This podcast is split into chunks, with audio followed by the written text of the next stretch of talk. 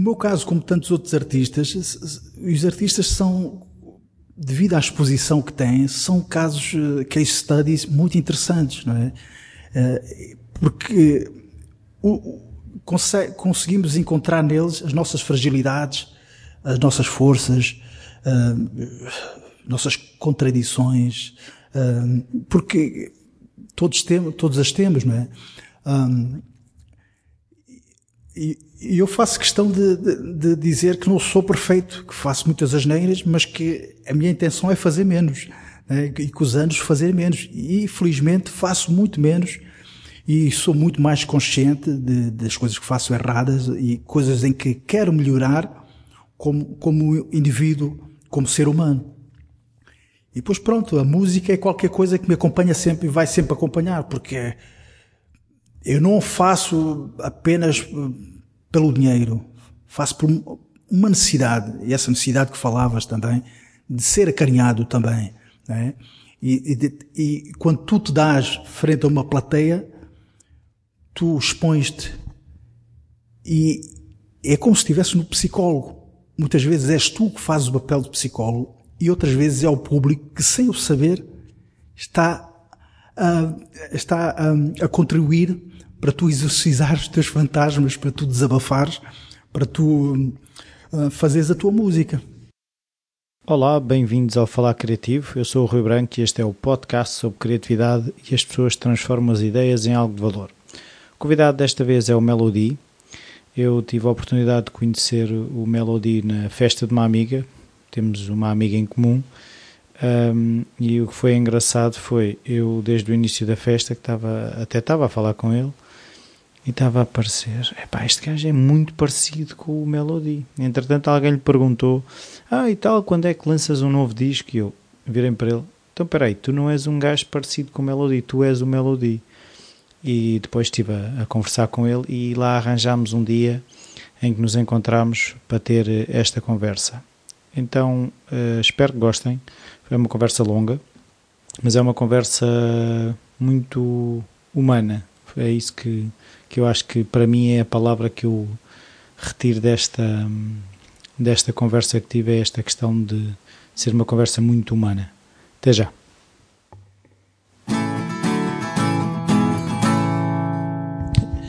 Olá, Rui Melo. É? Olá, é? Acabei Rui. de saber que também és Rui. Epá, por acaso também me chamo Rui. Rui Carlos de Melo. Rui Carlos de Melo. Isso é uma cena Pá, fina. É uma, história, é uma história interessante porque tanto quanto sei, tem a ver com o Roberto Carlos.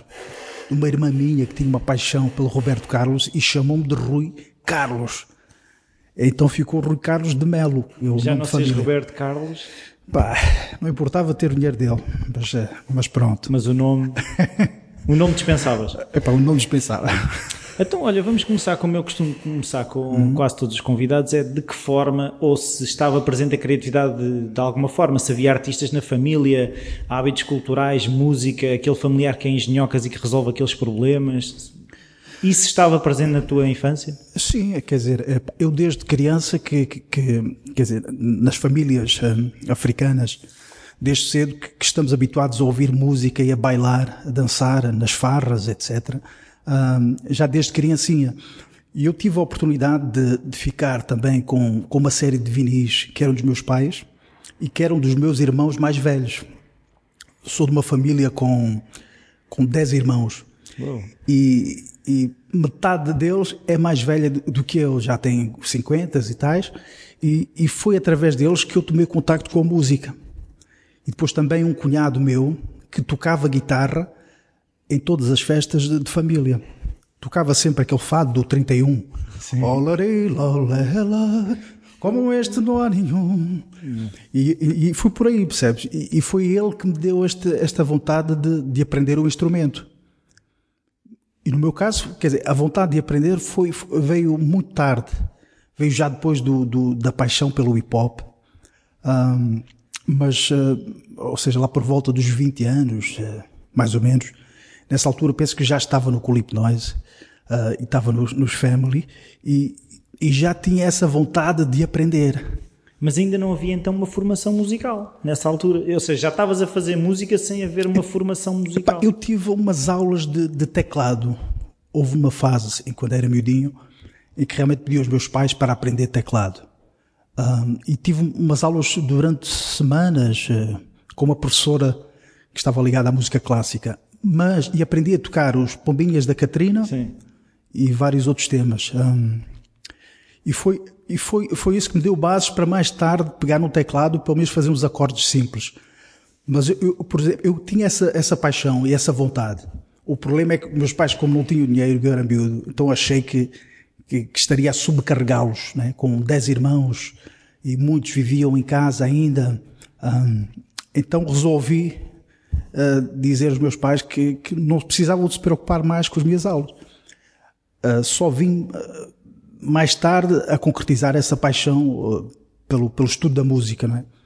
mais concretamente da, da guitarra, guitarra jazz. Tive uma escola que era o Ártico, na fase em que saí do School Hypnoise, ou perto do fim, uma escola que, que, se chamava Ártico, com o Nuno Ferreira, que era o, o, professor de guitarra, e foi realmente ele muito importante no meu percurso, porque me passou uh, o conhecimento, um conhecimento que, que ainda hoje me, me, vale muito. Uma base sólida. Exatamente. E, e, e os primeiros, as primeiras noções de harmonia, jazz, né? e, e, os acordes de sétima, um, ou seja, ele deu uma série de progressões que eu, que eu não sabia, uh, uh, não sabia os nomes, uh, tive que ir aprendendo os nomes dos acordes, mas foram essas progressões, porque tinham aquele som característico de algum jazz, é?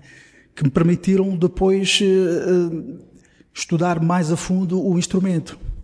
Mas uma coisa que eu também aqui queria perceber é, tu quando tu quando vias essas aulas já imaginavas eu vou ser músico ou havia alguma profissão que tu uh, pensavas ter ah vou ser médico vou ser advogado vou ser bombeiro não sei eu acho que desde sempre quer sabias dizer, que eu, eu na músico? escola eu, eu, eu não sabia o que queria ser okay. confesso ainda hoje tenho dificuldades em, em perceber mas um, eu desde miúdo e na escola das escolas onde passei na Amadora, a escola preparatória da Amadora, a escola Ciumara da Costa Primo. Também tiveste na Francisco Manuel de Melo? Aí não tive, ah. aí não tive, mas estive na Ciumara da Costa Primo uh, e, e, nessa escola eu fiz, eu fazia na altura uh, tinha o meu parceiro Double V dos Family com quem fazíamos uns, uns temas hip hop. Eu já nessa altura tinha a mania de musicar tudo, de rapar tudo, tudo o que encontrava eu fazia um rap. E era esse o meu hobby, ou seja, era, era um mau aluno, mas era um, um, um ótimo rapper. Um ótimo rapper. Quer dizer, tinha esse prazer, não é? E, e fazia, por exemplo, há, há, professoras que ainda se devem recordar, por exemplo, uma professora minha de História, que eu fiz um trabalho eh, para a História, consistia pá, num, num rap extenso sobre o, o período em questão. Então eu sempre fiz esse tipo de trabalhos, ou seja, a música sempre esteve presente desde o primeiro momento em que tomei contacto com o hip hop. E, e de onde é que veio esse, ou seja, é, quais é que eram as tuas referências para tu, te, para o que é que te levava, quais eram as referências que te levavam a experimentar essa, essa maneira de exprimir? As referências? Sim, ou seja, que contacto é que tu tiveste com o hip hop para começar uhum. a perceber eu quero fazer aquilo? Eu acho que foi foi muito sem querer. Eu acho que como todos os miúdos, e esta história está nos dois livros, ou, ou três livros publicados sobre o hip hop português, um, realmente todo, todos os, os estudiosos um, datam o início da maior parte do, dos MCs portugueses um, na altura de, do ano de 1984, que é quando se estreia o Beat Street e o Breaking. E eu acho que eu também fui por aí. É? E quando vou procurando recortes na imprensa da altura, e, e, percebo que eu começo a rimar por volta de 85 com, com este meu parceiro Double V. Fazíamos rimas extensas e em casa com tudo o que pudéssemos, usando, por exemplo, alguns uns, umas estratégias nossas, ou seja, a falta de meios fazia com que nós improvisássemos com gravadores uh, com duplo deck, gravávamos para um a fita, revoltámos a gravar várias vezes o mesmo pedaço de batida, até completar X tempo para, para gravarmos depois uh, com um microfone ali ligado, uh, um microfone qualquer, gravávamos assim os temas. E acho que foi, foi assim que tudo começou. São os nossos primeiros processos de gravação. E acho que a maior parte das pessoas que envolvidas no hip hop da minha geração, uh, com que tenho falado, todos descrevem esses mesmos processos. É? De experimentação. É, exatamente. Ou de ligares uma mesa de mistura qualquer de um vizinho emprestada, ligares a, a tua aparelhagem e conseguires através daquilo fazer isto e aquilo e, e criares as tuas primeiras maquetes. E depois também surgem uh, algumas, algumas pessoas nessa fase inicial, alguns músicos uh, de uma banda que eu fiz parte, que era o New Decade. Havia um gajo que era o Fernando, que trabalhou muito tempo no Correio da Manhã. Uh, agora há pouco saiu, mas também é DJ, etc. Faz várias coisas, é um gajo super empreendedor. E ele tinha um teclado enorme e era o teclado dele que dava o som para todos nós reparmos em cima. Era o teclado do povo. Era o teclado, exatamente, New Decade, ou seja, o New Decade foi a primeira banda em 1991, no primeiro festival de hip hop da Almada, que salvo foi organizado pelo General D foi a primeira banda a aparecer no programa Pop Off. É a primeira, eu não tenho, uh, não encontrei uh, mais de uma aparição. Foi exatamente a primeira. Isso tenho certeza absoluta. E nessa estou eu com o cabelo gigante a dançar e aos gritos. Até, até, até me lembro mais ou menos da rima deste meu amigo, o Américo, que era My mother told me, go to work, said working in the street with guys like that, he wasn't told much. Era uma coisa assim, percebes? Mas, mas sempre, sempre com esta intenção de, de dizer qualquer coisa. Havia sempre um, uma, uma lição moral a, a, tirar das nossas histórias. Havia essa intenção, ou seja, Havia sempre. não era, como é que é dizer, não era um acaso. Não, não era um acaso. E, quer dizer, e, e, e, por exemplo, havia, havia sempre o tema do racismo, mas não era o, não, é, não era só esse tema, né? E na geração República, Uh, e se fores a reparar, por exemplo, o disco República, uma análise uh, mais séria do conteúdo, tu vês, por exemplo, os Black Company nadar. E o outro tema é o Psycha Style, né? que, que, é um tema que tem a ver com, com, com, com a formação de todos os MCs, do Braggadocious, né? o, o fanfarrão, Sim. aquele que se projeta mais forte que, que o mundo. Né? E, e é um bocado isso. Uh, não, não, não. não é, assim, é assim, o que eu agora estava a pensar é, isso é tudo muito bonito, mas imagino que uh, à tua volta quisessem que tu tivesse uma profissão. Sim, os meus pais, uh, meus pais queriam que eu fizesse qualquer coisa da minha vida. Se calhar não o que estou a fazer agora, mas, mas uh, passado algum tempo, quando começaram a ver na televisão, começaram a achar graça e aceitar. E foi, e foi rápido, esse, ou seja, entre estar a fazer músicas eh, na aula de história fazer e, e, começar a aparecer na televisão foi curto? Uh, não, quer dizer, o, o República surge em 1994 e grande parte das formações, mesmo os Black Company, dizem que, que, que, que a banda Black Company foi criada em 1989. Mas uh, no período anterior, três, quatro anos antes, estávamos, penso que quase toda a gente estava ativa. Havia no Algarve também um, o Johnny Dev, que ainda hoje eh, está ativo, e, e, que já tinha maquetes muito acima da média e muito superiores a muitas coisas que eu já tinha ouvido. Um, e depois havia esta malta do, do, do, do Miratejo, que, que cheguei a encontrar alguns pela primeira vez numa discoteca africana. A primeira vez que eu vou a uma discoteca africana, que era a Cavadão. E foi ali que encontrei um gajo com um mulato com um cabelo parecido com o meu. Parecia um arranha-céus que se projetava uh, no céu. Né? O cabelo enorme.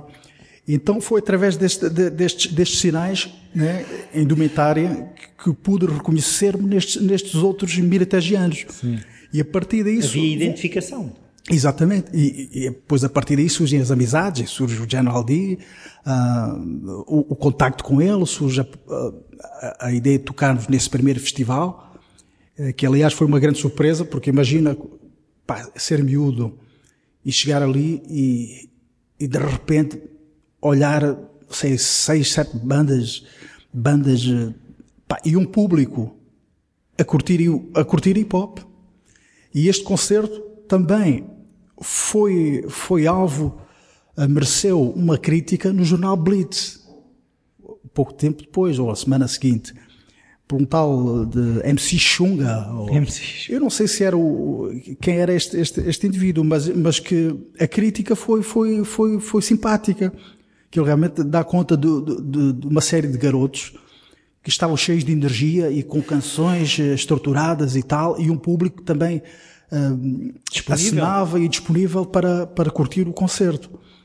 Então, epá, são coisas curiosas, né? Que eu, como tenho estado a estudar muito o assunto e à procura de criar um livro que também possa servir de, de referência, já há dois fantásticos, três, e eu quero também contribuir com a minha área de formação, que é, que é a musicologia, né? a musicologia, o prazer pelo pensamento sobre música, e trazer outras perspectivas sobre, sobre a, a, a própria história do hip hop, sobre a forma também como o hip hop foi sendo visto pelos média e como sai do movimento ligado a miúdos de bairros de lata, né?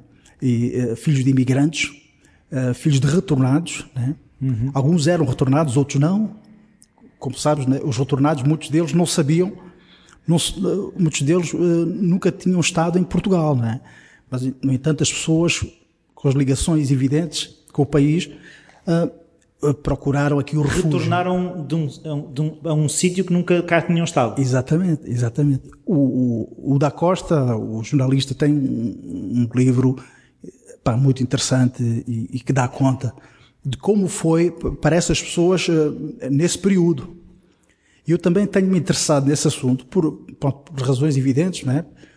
Uh, e por, também para perceber como é que dessa minha geração hip hop, o que é que ficou em nós de, de trauma ou recalcamento uh, devido a essa experiência que os nossos pais traziam do, das, das colónias. Imagina os teus pais deixarem tudo terem que deixar tudo uh, para trás, saírem com a roupa que tinham no corpo, muitos deles, e, e, e construir uma vida num outro país que não conheciam.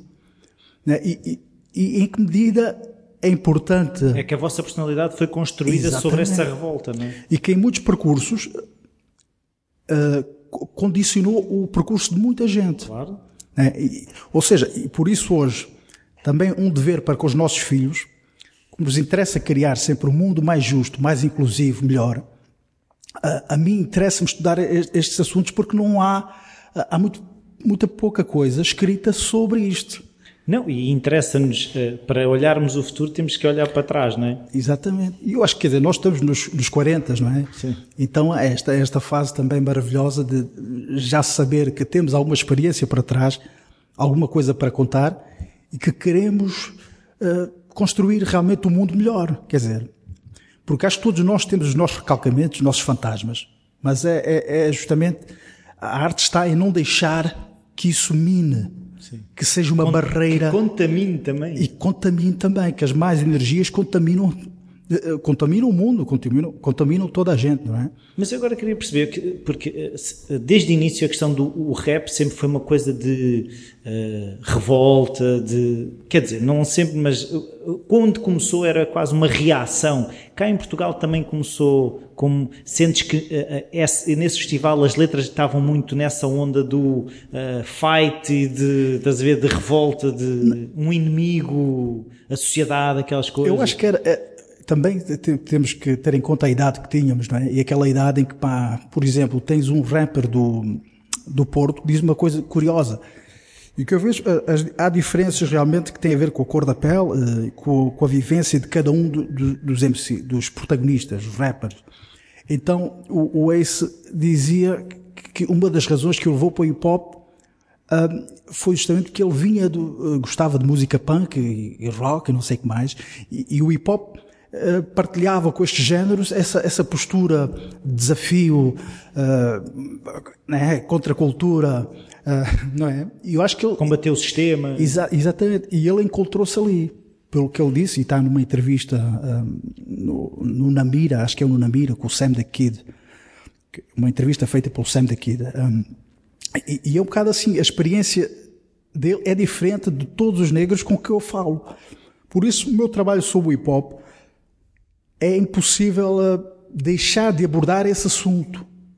Não é um assunto que me interessa muito abordar, um, mas é um, é um assunto ainda importante de, de ser falado. Sim, sim, sim. De ser falado, e até porque aquela geração, o hip hop é visto pelos meios uh, de comunicação como um fenómeno de gangue, jovens negros, tem um conteúdo racial tremendo. Sim.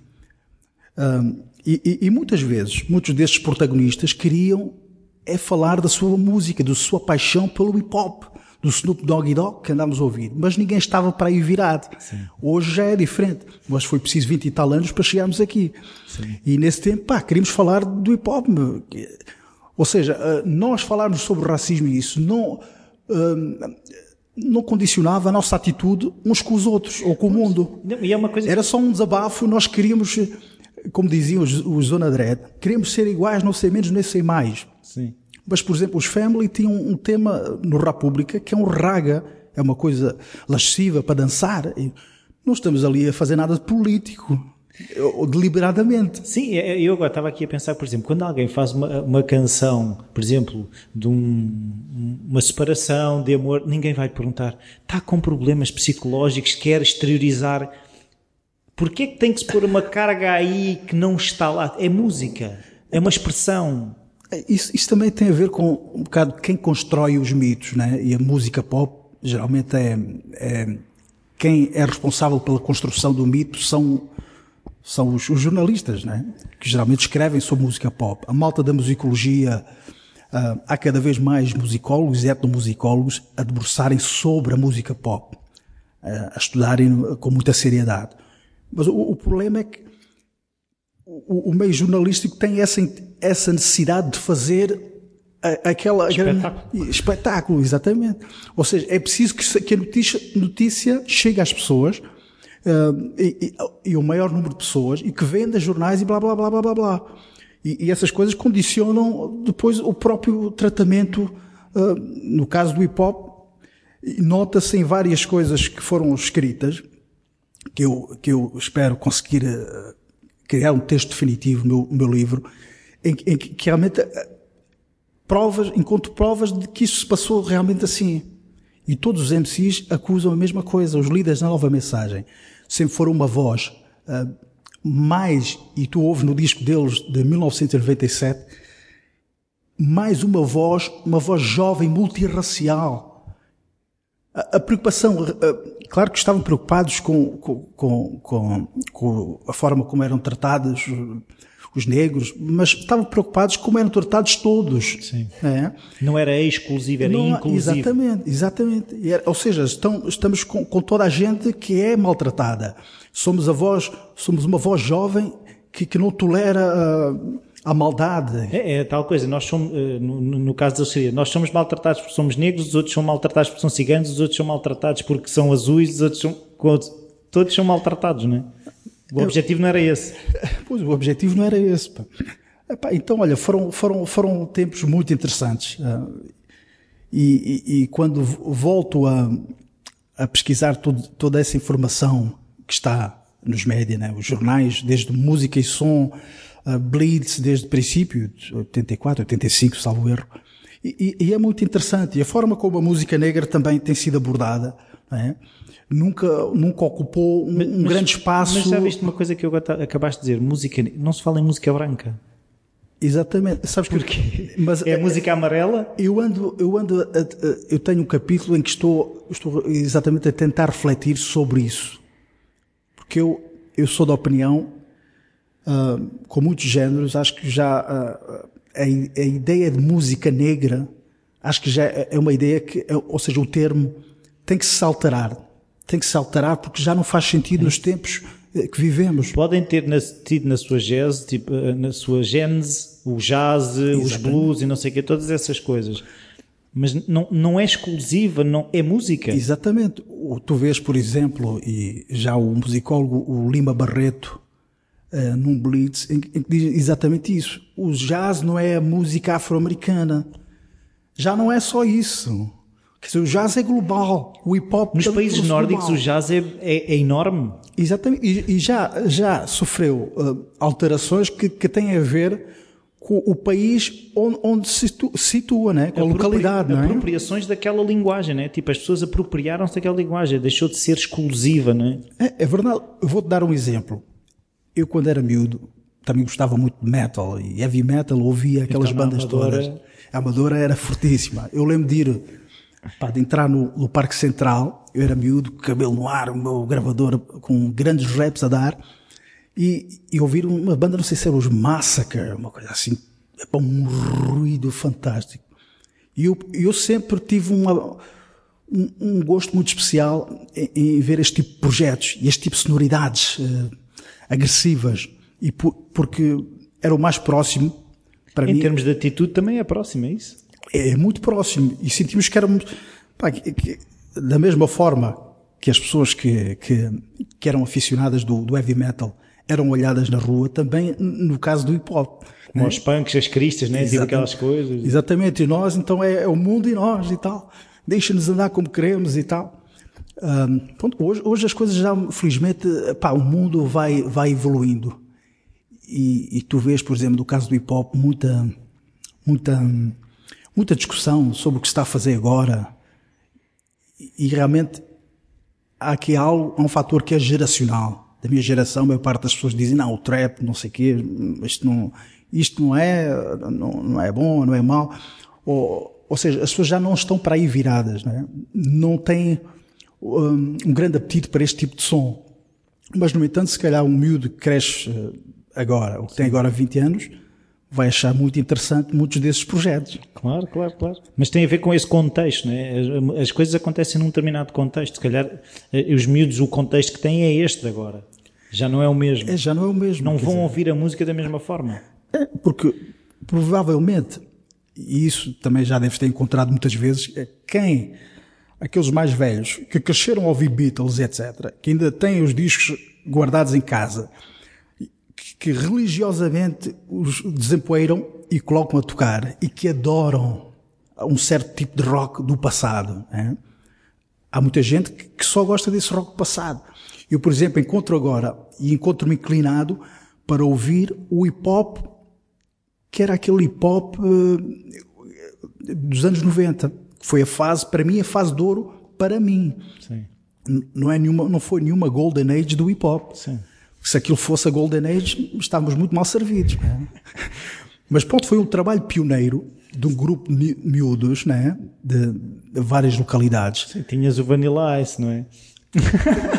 Eu, eu, pá, eu ouvi, até gostava. de- Depois havia aquelas polémicas que afinal, eh, pá, a cor dele, que estava a imitar. blá, E as samples e... Sim, mas, mas por exemplo, tu reparas que a história, a história americana, a história negra americana é muito agressiva. E quando encontro amigos, hum, amigos americanos, eles, eh, eh, este, este lado racial está- é mu- muito, está Eu muito acho que ainda não está resolvido. Não está resolvido. E tu vês estas, estas confusões ah, com, com- com os, os polícias ah, e as atividades ah, discriminatórias do- no meio policial em relação aos jovens negros, não é? Ah, e no caso deles, parece que há sempre está, está, está sempre prestes a acontecer qualquer coisa, ah, basta haver um, um fósforo Sim. que, que estoura aí uma segunda guerra, percebes? Uma coisa que eu agora estava aqui a pensar que é como é que começou a surgir o viver da música? Ou seja, esses projetos, isso não te pagava as contas, porque uma pessoa quando está a começar, dificilmente aquele dinheiro paga as contas. Vocês, eh, a, a malta do hip hop na altura, e também no teu caso, como é que é? Tinham outros trabalhos, ainda viviam com os pais. Como é que, como é que a coisa se foi crescendo para vocês, no fundo, que o sonho seria viver da música, serem músicos, não é? Eu acho que para te responder a isso tenho que lembrar de todos os meus companheiros da fase república. Há muitos que continuam ativos. O Rocky Marciano, que é o Dimas, continua muito ativo. Ahm, eu continuo ativo. O Boss em si continua ativo. Mas há, os líderes, por exemplo, já não estão tão ativos. ahm, e, e- e- e as conversas que tenho mantido com estes irmãos é que eles tiveram um problema com o qual também eu me deparei.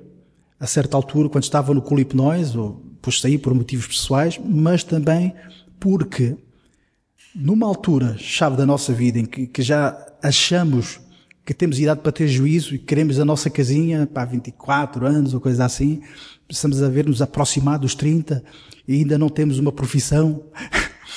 Hoje parece ridículo, com 44, mas era assim que, que, que, que, que nessa idade pensámos muitas vezes. Um, isto para te dizer o quê mesmo? Não, estamos a falar da questão de, de, de, de viverem da música. Ah, sim, sim. E, e, e pronto, eu também bati-me com essa questão, sabes? Eu não conseguia pagar uma casa minha, eu não conseguia pá, ter um quarto meu uh, e, e, não conseguir uh, ter rendimentos que me permitissem ter uma vida, uh, a vida que eu gostaria de ter, sonhar com, com ter, ter uma namorada mais séria, com um filho, etc nada disso era possível. Eu depois, claro, depois fui, fui fazendo outras coisas e trabalhar em lojas de música. Uh, e, e, isso, digamos, permitiu-me ter um rendimento, permitia ter a minha casa, etc. Depois voltas à música outra vez e depois cai tudo.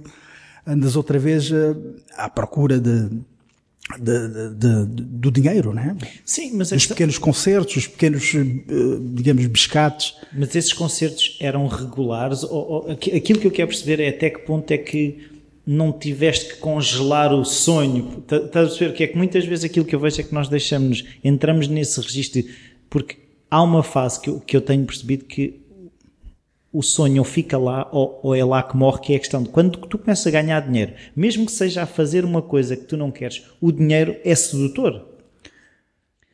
Percebes o que é que eu estou a dizer? E tu habituas-te a ter aquele rendimento e pensas assim: olha, eu até posso que podia seguir o meu sonho, mas iria ganhar menos. E há, ali, e há pessoas que de repente decidem: eu não vou seguir o meu sonho. Sim, eu, eu tenho vários, mesmo no, na banda que eu tenho, o Family, o, os meus dois companheiros ainda estão ligados à música, mas já não como eu. Eu fui talvez o único que seguiu estes anos com, com muita carolice, muita, muita dedicação, muito sacrifício, que fui fazendo discos e fui tocando com este e aquele, mas, mas tive muita sorte. E o que me garantiu muitas vezes a sobrevivência, para já. Houve, houveram períodos em que fiz uma série de casamentos, até um correr tão mal que eu disse nunca mais. Correu mesmo mal. Sério. É daqueles que quando tu lembras, diz, meu Deus, tenho que pedir desculpa às pessoas, pá, porque não dei conta do recado. Um, e pronto, fiz muitas outras coisas para sobreviver, sobreviver, E há coisas que, por exemplo, eu participei ainda no Festival da Canção e quando vejo aquilo, disse, não devia ter feito isto, pá. Porquê? Porque o fiz por causa do dinheiro, simplesmente por causa disso. É? Porque, pá, era um dinheiro considerável e dizia, pá, isto vai-me pagar durante X tempo aqui as despesas. Porque se fosse hoje não o, fazia, não o faria. Sim, mas é assim, mas foi uma, uma aprendizagem. É, e foi uma experiência interessante. O que me leva agora a dizer-te o seguinte, qualquer coisa que, que me lembraram que um psicólogo disse que é importante ter má memória. Por vezes por vezes é muito importante, não é? Porque há coisas que, que já fizemos, olhando para trás, das quais não nos orgulhamos. Então é, é importante algumas coisas não, eh, conseguirmos relativizar é? e não permitir que elas sejam um entrave ao nosso progresso. Pois, a questão é. é... A, a, a, nossa. A, a, ver a vida com, com mais leveza. É? E a tirar mais prazer das coisas. Não, a memória depende da carga com que tu, tu aguardares. Porque, uh, agora entrando numa coisa que se calhar não tem nada a ver com a nossa conversa, mas as memórias, cada vez que tu te lembras de uma coisa, aquilo é reconstruído, aquilo não existe. Tu, ao reconstruir, tu podes pôr lá a informação. Se tu, ao reconstruir a memória, tu não reconstruires como vendido, não é? Né, estavas a dizer, foi pelo dinheiro. Se tu reconstruires, havia necessidades que eu precisava de cumprir. Percebes? Tu, ao reconstruir a memória, estás-lhe a dar um significado que existe lá. Exatamente. Mas eu, por exemplo, eu não me arrependo, eu não me arrependo de grande parte das coisas que eu fiz. Eu não gosto de, há coisas que eu fiz que eu, que eu não, não, não provavelmente eu não tinha capacidade de as fazer de outra forma. Claro. Né? então aceito. Feito. Exato. Aceito, pá, e por exemplo, eu toquei, por exemplo, com os Polo Norte um, e, e, com vários outros artistas. Às vezes era preciso um MC, um representante do hip hop. Estava na moda. É. Então lá ia eu tocar o meu Boas Vibrações e tocar um tema da banda. E, e os cachês eram, eh, eram muito interessantes, percebes? Eu pelo menos ficava muito tempo sem, sem ter que me preocupar com dinheiro. Pois, e é uma coisa que eu por acaso. E às vezes a tocar dois temas com uma, uma banda em que tu és convidado, percebes? E eu, eu, quer dizer, eu consegui ganhar mais dinheiro assim do que quando estava no Culip Noise ou, ou nos Family. Pois, Porque mas... as pessoas chamavam o Melody, né? o artista que, que pá, era importante que eu estivesse ali. Então o cachê era todo teu. Tu representavas-te a ti próprio. Ias aparecer. Exatamente. Basta, bastava-te apareceres, interpretares um tema com a banda e um tema teu.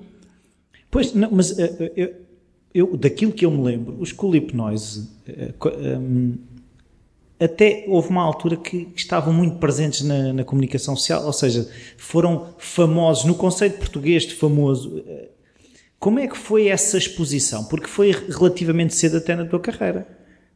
Sim, sabes que a minha experiência com isso foi, é, é, é, é, muito interessante, porque eu só quando saí é que me apercebi que, que aquilo tinha, tinha um impacto que acho que ninguém na banda, não sei, não sei se os outros elementos tinham essa noção, mas eu não tinha. Eu não tinha o mesmo. Groove Junkie aquilo Pá, passava em todo lado. Ouvi nestes anos, quando, quando tive a minha temporada de Barcelona e Londres, em festas, às vezes, onde estavam portugueses, havia sempre alguém que, que, que ouvia a voz, epá, parece aquele gajo, o Melody então, mas Portugal. eu contigo, quando te conheci também, ah, tu não és parecido com o Melody, tu és o Melody. É verdade, tenho um episódio em que estava com a namorada e, e, e havia um tipo que me encontrou, encontrou, em Barcelona que insistia que eu não era o Melody. E eu a dizer, pá, eu já tinha bebido duas ou três cervejas, não é? E depois disse, eu sou o Melody, pá, eu sou eu tentei convencê-lo, mas ele. E não lhe cantaste, e ele, mesmo cantando uma musiquinha, ele não ia lá? Eu por acaso não me lembrei de cantar, mas é um, um episódio que conto muitas vezes, porque ilustra um bocado pá, o, a, a, a, força que teve, que teve o Clip Noise, uh, ou seja, o Clip Noise estava a crescer quando eu saí. Estava. estava a crescer. E quando eu saí, claro, foi, foi, foi infeliz para os meus colegas, e foi, foi errado tê-lo feito da forma que fiz. Mas, eh, mas, mas assumo. assumo. Mas, mas, então o que é que te levou a fazer? Ou seja, se há esse entendimento agora. Que sei lá, às vezes também a idade, a idade e, e essa procura de, de, de espaço. De, de, espaço, teres uma vida. E para mim o Culip Noise era um projeto. A banda que. Não que, sentias como teu? Ou seja, eu gostava muito de estar na banda mas estava sempre entre lá e cá, percebes? Porque vou, vou, vou contar um episódio. Os Family, quando, quando fomos gravar o, o segundo disco, o Missão Groove, eu, a meio das sessões, fui para Cabo Verde. E não devia tê-lo feito, mas o, o, a música Rabola Bo Corpo dos Family estava a ter uma repercussão muito fixe na, em Cabo Verde. Então surgiu a possibilidade de irmos com o Tito Paris, a Lura, que na altura era um êxito tremendo lá, e levámos a nossa banda e fazemos uma pequena digressão uh, por lá. Então, epá, eu, quando vi aquela oportunidade, eu disse, disse aos meus colegas, epá, eu tenho que ir para Cabo Verde. Eu depois, quando voltar, gravo. É, é claro, não foi muito justo para, para com os meus colegas, mas pronto, foi o que eu decidi fazer naquela altura, né? Porque era tão grande o sonho de voltar a essa África, e, e, e de facto, quando fui para lá, eu senti muito do que estava a fazer no Clip Noise também já não estava a fazer sentido. Uhum. Eu procurei voltar outra vez, mas depois passei por umas fases assim mais depressivas em que tentei, mas não consegui. E fiquei super deprimido e depois uh, desisti, desisti, deixei, não cheguei a gravar o terceiro disco. Mas estive ainda no processo criativo de algumas faixas do, desse terceiro disco. Um, pronto, é, pá, era a idade que eu tinha e foi o que fiz na altura. Hoje, hoje, hoje, hoje dá para recordar essas coisas e rir e pá, é claro que não fui justo para os meus colegas, mas, uh, mas são coisas que vivi e que também, para mim, têm que servir para alguma coisa, né? Sim, mas eu acho que daquilo que, que, lá está, daquela coisa que eu estava a dizer, que estive a fazer uma pequena investigação, houve uma coisa que me surgiu, que é, uh, tu tens colaborado com muita gente, ou seja, tu, nem que seja a, a lição que retiraste de como colaborar, porque senão não era chamado para tantos projetos, como assim, como eu tive Philharmonic With, Mind the Gap, ou seja, tu tens feito colaborações com N pessoas. É, isso, isso, isso, é curioso. Eu realmente fiz muitas colaborações, e há muitas que eu nem me lembro, mas que eu fiz, por exemplo, com uma banda uh, de, não sei se death metal. Eu não me recordo agora do nome deles, falhou-me. Mas, mas eles ligaram-me, pá, gostávamos de ter aqui um, um MC, pá, e tu, gostamos do teu trabalho e tal. E eu fui gravar e saiu no disco e tal. Ainda tentaram fazer um, um vídeo ah, mas não sei, depois, depois perdi o contacto com a banda, não sei se a banda terminou, mas, mas, mas gravei com, essas banda, com essa banda. Ou seja, eu sempre fui uma pessoa muito aberta musicalmente.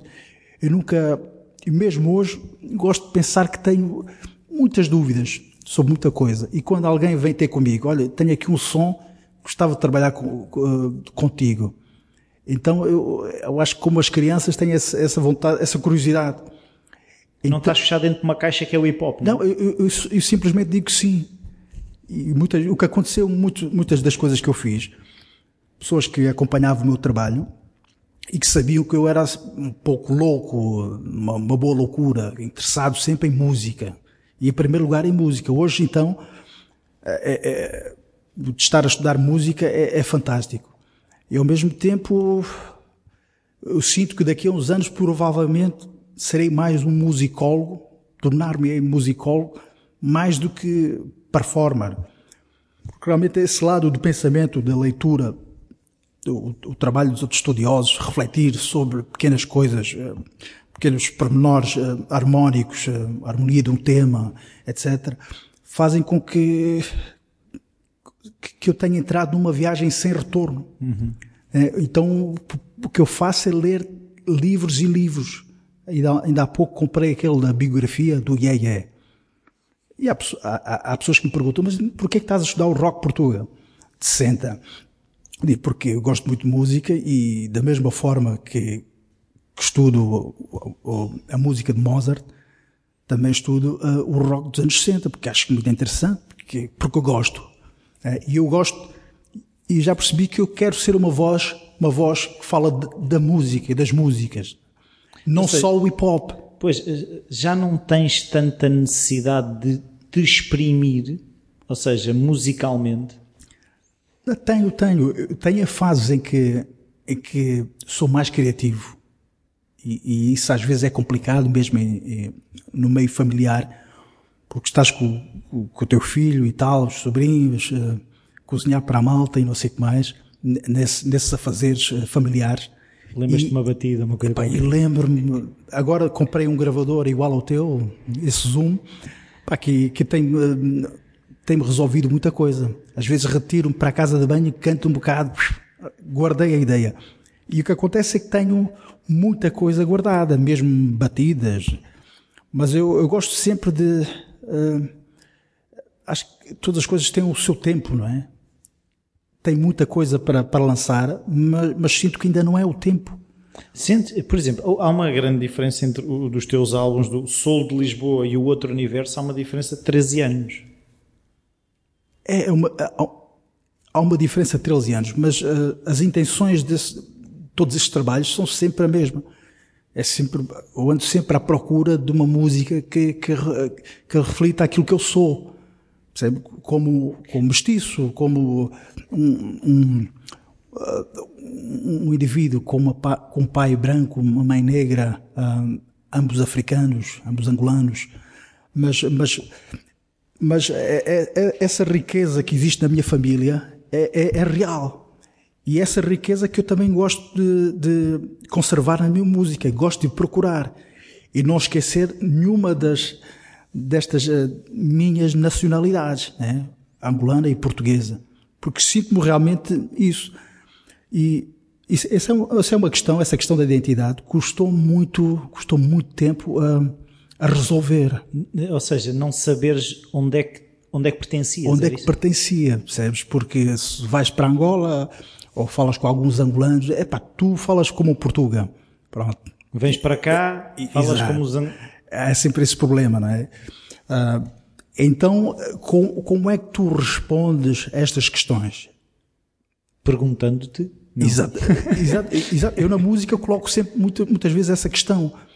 E agora acho que já a minha música hum, posso levá-la para onde quiser.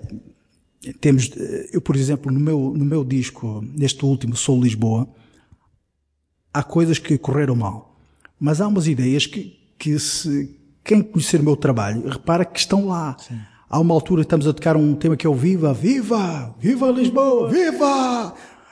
E, e tal, e estou bem chateado, né? Aquilo não, aquilo, não, aquilo não é rap, não, estou mais ou menos aos gritos. Uh, e há lá uma parte, o baterista sola, perto do fim, e que eu, eu, estou a tentar. A ideia era, era também que o baterista um, tocasse qualquer coisa que nos reportasse para, para o milho, para, para as nossas raízes Sim. portuguesas, não é? E eu sendo também de, de, origem angolana, para mim é fácil eu cair na praia de Angola ou, ou, ou sentires que há aqui qualquer coisa que te lembra. Uh, e nesse caso, dei liberdade ao, ao baterista também para tocar aquilo que ele sentia. Se ele achou que não, não queria tornar um pattern muito evidente uh, nesse pattern. Uma referência mais subtil. Exatamente. Ele procurou, ele procurou, e ele ali também está à procura de, de que se note essa, essas referências. E eu estou lá por trás, hey, não sei o quê. Virou! É, é verdade, ou seja, hum, há, há sempre essas intenções no meu trabalho, então quem escreve uh, sobre aquilo que eu faço tem que ter sempre isso em conta, sabes? Que, mas, que isso, mas, mas, o que é que acontece que, que às vezes 13 anos sem ter a necessidade de editar uma coisa, por cá fora? É pá, porque esses anos tive a oportunidade de, de estudar fora. Então, Ou seja, estudar a, a, minha formação a começa. Guitarra, não foi? Falaste há bocado nisso. Uh, fui estudar produção de música eletrónica em Barcelona. Um, depois tiveste essa necessidade. Foi porque, a tal coisa de sempre querer tocar. Porque eu nunca, eu não sabia mexer nos softwares, sabes? Quando mostrava um computador, aquilo parecia uma peça de chinês ou, ou japonês. E eu realmente já tinha uma certa idade, mas não sabia mexer muito bem nestas coisas.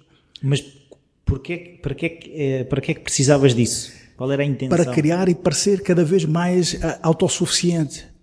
E porque usava, até então, usava sempre, usava só, um, ou às vezes a viola para criar uh, os meus temas, depois passava aos músicos, um, e às vezes, e muitas vezes o sampler, o Akai MPC 2000, desde que, que o, que o, que consegui comprar um, usava muito este sampler. O meu primeiro disco, O Outro Universo, foi gravado só recorrendo ao sampler. Uh, e depois, quando gravei o segundo, uh, com a ajuda também do Little John dos Buraca, um, também aprendi uma série de coisas com ele. E, e, e, reparei a forma como ele mexia, ou seja, eu tinha uma série de coisas gravadas com a banda no outro estúdio, e que depois, com o know-how também dele, acrescentámos ainda algumas programações, etc editamos uma coisa ou outra. Há temas que ficaram exatamente como foram gravados, mas houve, houve um trabalho que, que, também me alertou para o facto de que eu não sabia mexer num Reason, por exemplo. Uh, então precisei de aprender para dominar essas ferramentas, percebes? E acho que e foi esse período, esse período, uh, uh, estes anos todos em que não gravei, Fui fazendo colaborações e fui sempre tocando, desenvolvendo atividade, às vezes como DJ.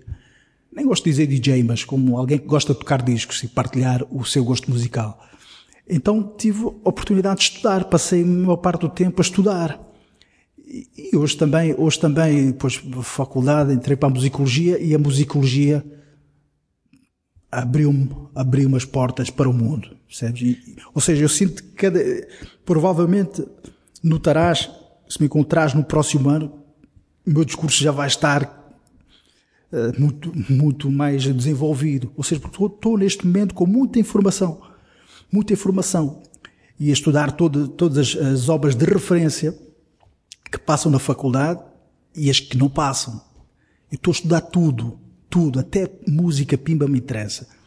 Então, e, e, e, é com uma certa humildade, sabes, com vontade realmente de perceber, de falar com os artistas e perceber o que é que eles queriam transmitir. E será que o conseguiram? Porquê que não o conseguiram? Que instrumentos usavam? Um, que processos um, criativos estavam envolvidos na criação de, de, de mas, mas obras? Mas sentes que isso tem a ver com a, ou seja, com a tua vontade de criar, mas uh, também perceber os outros para te alimentares, é isso? Ou não sentes que agora a tua parte de criação esteja assim com tanta força ou com tanta necessidade de exprimir? Eu, eu, tô, eu estou sempre com uma.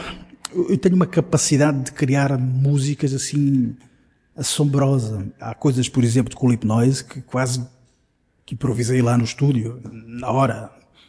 Uh, uma prática também que vem com, com, tem a ver com o hip hop, né? Ou seja, é preciso gravar uma coisa aí.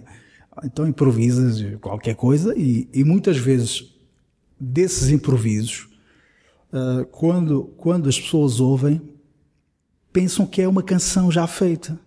Eu muitas vezes pego na viola e começo a cantar. Nessa noite ela veio ter comigo e tudo era um sonho. Então sai, começa-te a sair qualquer coisa que, que, às vezes parece fazer sentido. E quando eu gravo isto, se, se, se tenho essa possibilidade, sinto que, que estou a criar qualquer coisa que às vezes me surpreende até a mim. Mas depois, eh, mas a questão é, se te é fácil criar se publicas pouco, és muito exigente com o que fazes ou a partir do momento em que tu crias, a necessidade de partilhar não é assim tão grande? Eu acho, eu acho que, eu acho que uh, tenho que me armar em psicólogo de mim próprio. Eu acho que tem a ver com qualquer coisa, com um recalcamento qualquer que me faz ter essa necessidade, né? Ou seja, aquilo que nos faltou na infância, que era essa, essa necessidade de compreender o outro, de ser compreendido. Eu acho que ainda hoje é, é estrutura, estrutural em mim, percebes? Um, tenho que confessar que sim. Então é essa, é, eu gosto de tocar com os músicos e, e, e dar-lhes liberdade para que eles sejam eles próprios. Eu, eu, nunca obrigo um músico, geralmente não obrigo a tocar malhas, a não ser que eu acho que nesta malha, por exemplo, num, num tema, aquela linha de baixo tenha que ser aquela porque que é tem uma série de referências, que é rica em, em referências e, que pode ser, que é importante para o tema. Então esta linha não pode ser alterada. Agora tudo o resto eh, deixo um bocado às vezes a, a fico à mercê do, do, do, do músico, não é? Sim, mas, mas muitas dessas coisas eu gravo e nas maquetes estão tudo o que é para tocar está, está, está gravado. Então é que não ou por mim ou uh, porque gosto de, de, de ver eh, a minha, a minha música recriada. Gosto... Não sentes necessidade de te expor, ou seja, não sentes necessidade, tipo, aquele melodia é um músico do caraço, ou seja, muitas vezes há aquele pessoal que uh, não tem, há pessoal que faz qualquer coisa e tem a necessidade de dizer eu fiz. E, e há outras pessoas que não, que gostam de fazer pelo ato de fazer. Como é que tu te identificas nestas situações? Eu gosto, eu gosto de partilhar. E, e, e, a música é uma partilha. E quem, quem tem essa experiência? Não és frontman. Sou frontman porque me empurraram para a frente. É o que eu estou a dizer, mas tu por ti não és. É isso? Eu por mim não. Eu sempre gostei e sempre, por exemplo, trabalhar nos bastidores. Gostava muito de Public Enemy e uma das personagens que mais me agradavam era o Terminator X, que era o gajo que ficava ali atrás, que sustentava toda, toda aquela base sonora. E sempre tive uma paixão por a, o gajo com aqueles óculos escuros, o estilo do gajo.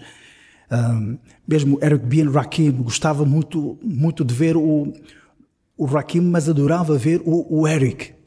Porque estava sempre ali atrás com uma espécie de, de tronco. É? No fundo, é que eu estava a pensar também a questão que muitas vezes acontece do o baixista, né? nunca, o baixista nunca é o, o, o, principal da banda, que é sempre aquele gajo que está ali e depois muitas vezes o baixista nunca é a vedeta, não é?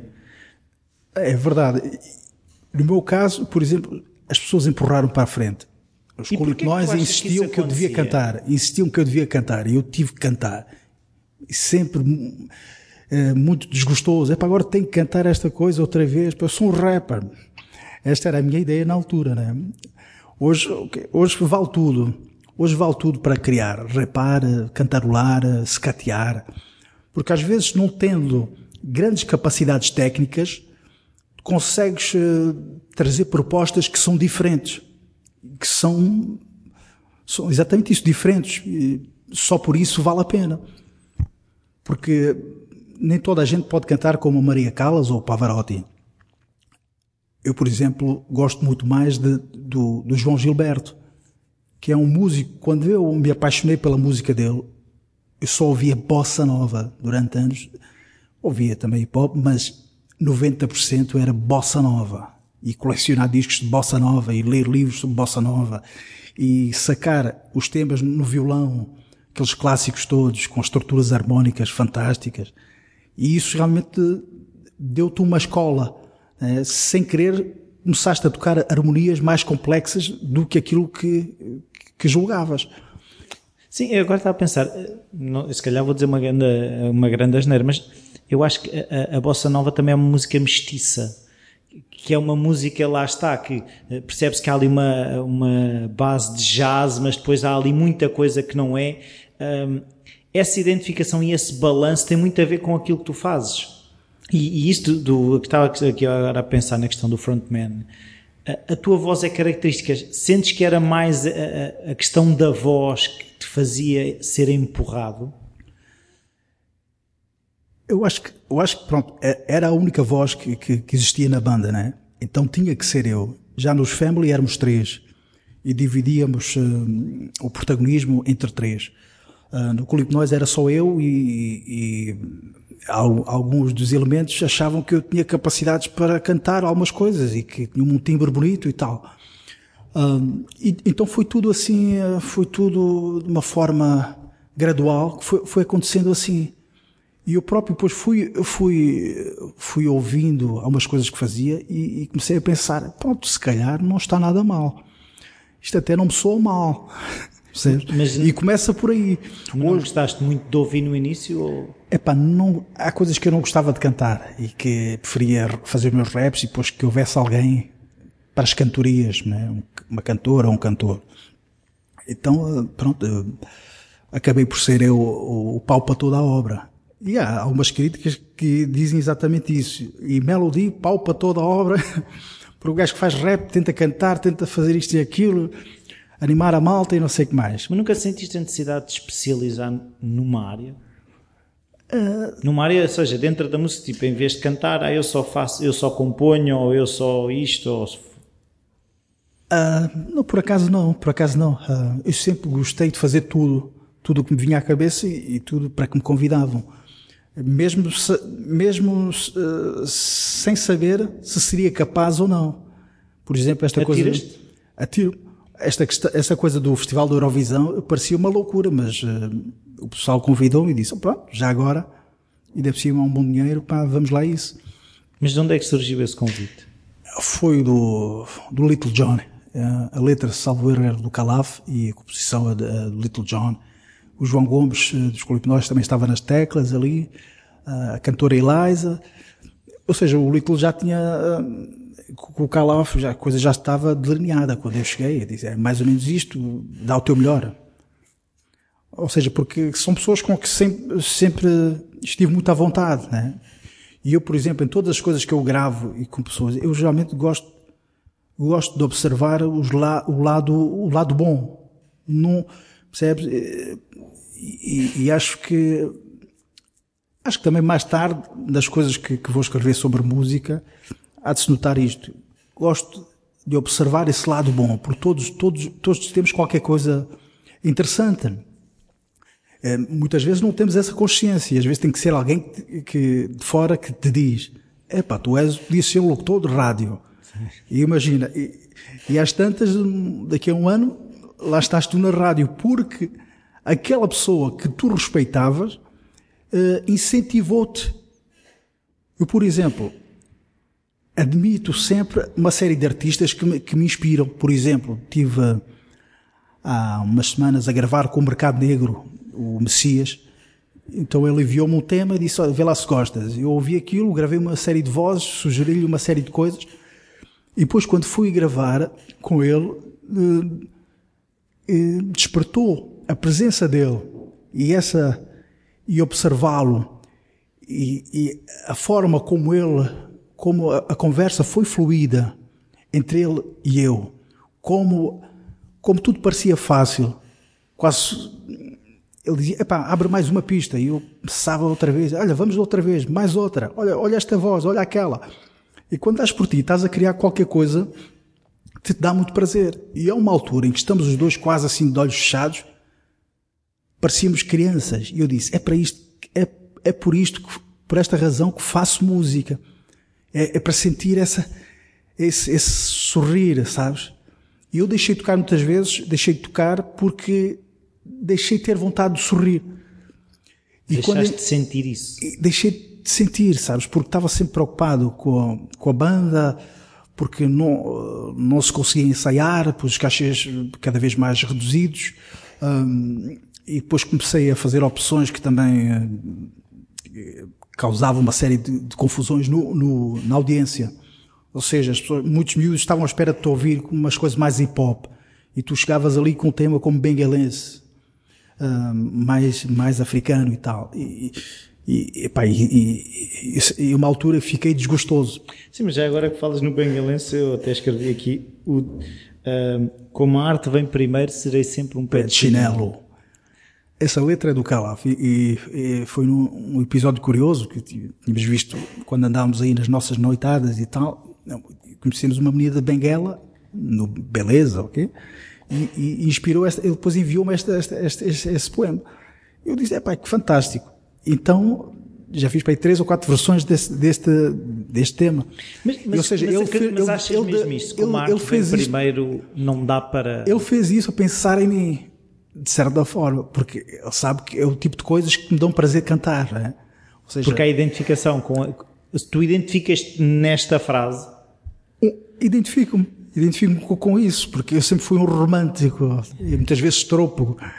Uh, apaixonava-me todas as noites que saía apaixonava por uma menina nova coração grande é verdade hoje, hoje as coisas estão felizmente pá, tranquilas e, e previsíveis rotineiras Sentes necessidade dessa rotina agora que tocaste nisso?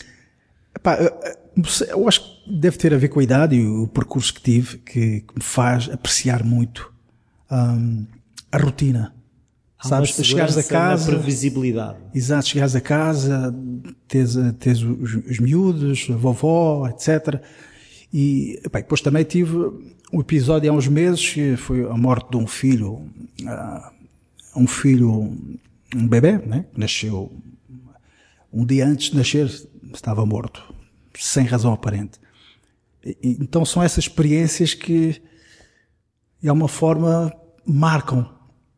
E essa experiência ainda é uma experiência que é recente, mas que, graças ao apoio psicológico, etc., resolvi. Resolvi. É claro que é, é qualquer coisa que provavelmente levas pela vida, não é? É um filho e é sempre é doloroso lembrar às vezes. Hum, por exemplo, tinha um disco, estava a preparar um disco dedicado, que é o Requiem, mas uh, não consigo pegar naquilo. Não consigo, tinha já uma série de coisas feitas. Só que mexer. Uh, mexer naquela dor. Mexer naquela dor, gravar, uh, é, ainda é muito recente e não sou capaz de, de me distanciar. Então optei por parar com esse disco, porque já estava a ficar louco, né? já estava a ficar louco, choroso, etc. Né? Um, então são, essas experiências têm sido marcantes. E essa Mas... experiência última, para mim, pá, não, há coisas que tu ganhas um, em termos uh, humanos.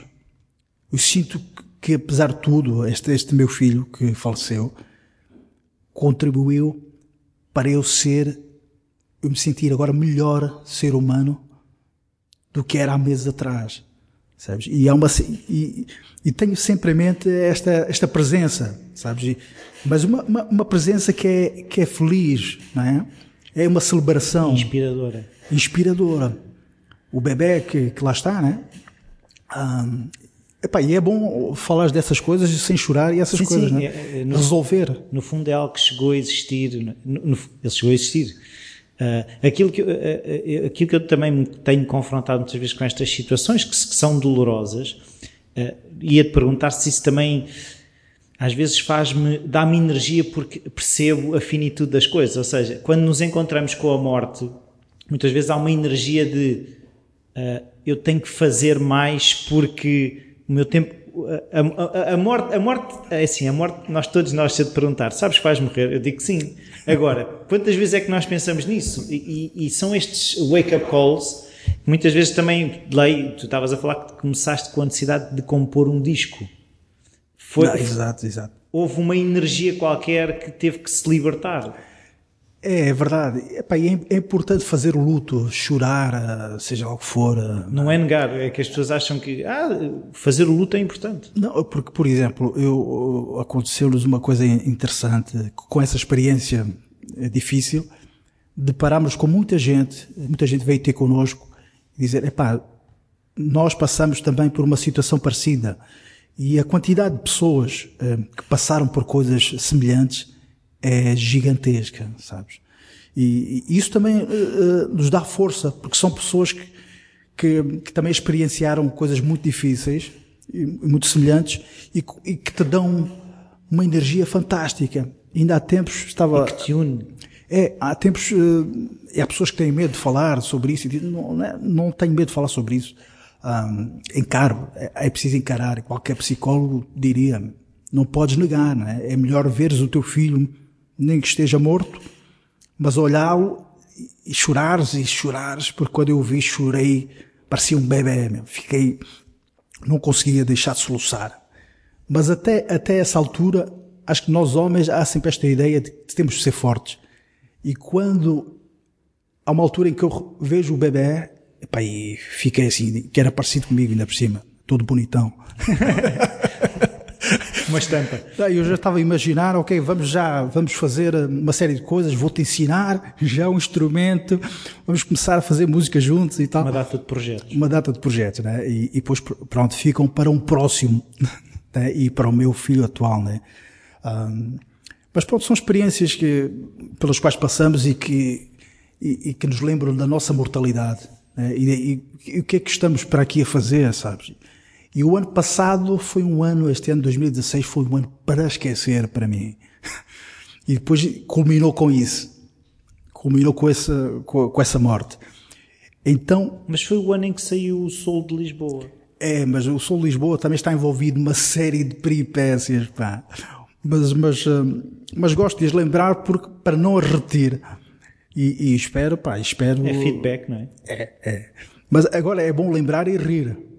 Porque eu também eh, tenho fases em que, que só vejo filmes de Luís Buñuel e leio poesia surrealista e não sei o que mais. Então, às vezes eh, digo uma coisa que não faz sentido, surge na cabeça. Há coisas um bocado pueris. Mas, mas uma parte de mim é um bocado assim, sabes? Há pessoal que me pergunta, porquê que usas esta patilha? Eu disse, claro, não conheço o Wolverine. É, isto é o Wolverine, meu. Epá, que, que- ou seja, temos também que, que Ser guardar. super-heróis. Olha, boa questão, realmente. Eu tenho uma pancada com os super-heróis. Que se, que se eu pudesse ser um justiceiro aí, tivesse essas capacidades, eh, fazia muita justiça neste mundo. Pá. Sim, Os maus, eh, os maus eh, i- i- iriam sofrer muito nas minhas mãos. Mas- mas há uma- Proteger os, os mais fracos. Mas é uma coisa que eu também, que eu, um bocado, agora que tocámos nesta questão, que sinto em ti, é um bocado essa necessidade de, de, um- mundo mais igual, ou seja, de um, de um, de um sentimento de jus- de justiça, seja justiça na música, justiça fora da música. Ah, a tua visão é mais abrangente do que a música, daí se calhar a tua necessidade de estudar a música na sua globalidade. Sim, e- e daí eu fazer música desta forma, muitas vezes anárquica. Porque para mim o que interessa é viver. A música é algo que eu amo e que tenho o prazer de fazer hum, e que me faz sentir livre. Como dizia aquele tema dos Clip Noise, faz-me sentir livre. Faz-me sentir livre. essa necessidade de liberdade, ou seja, por isso é que se calhar, não sei, estou a, estou-te a perguntar, essa necessidade de não estar presa a um projeto tem a ver com essa liberdade?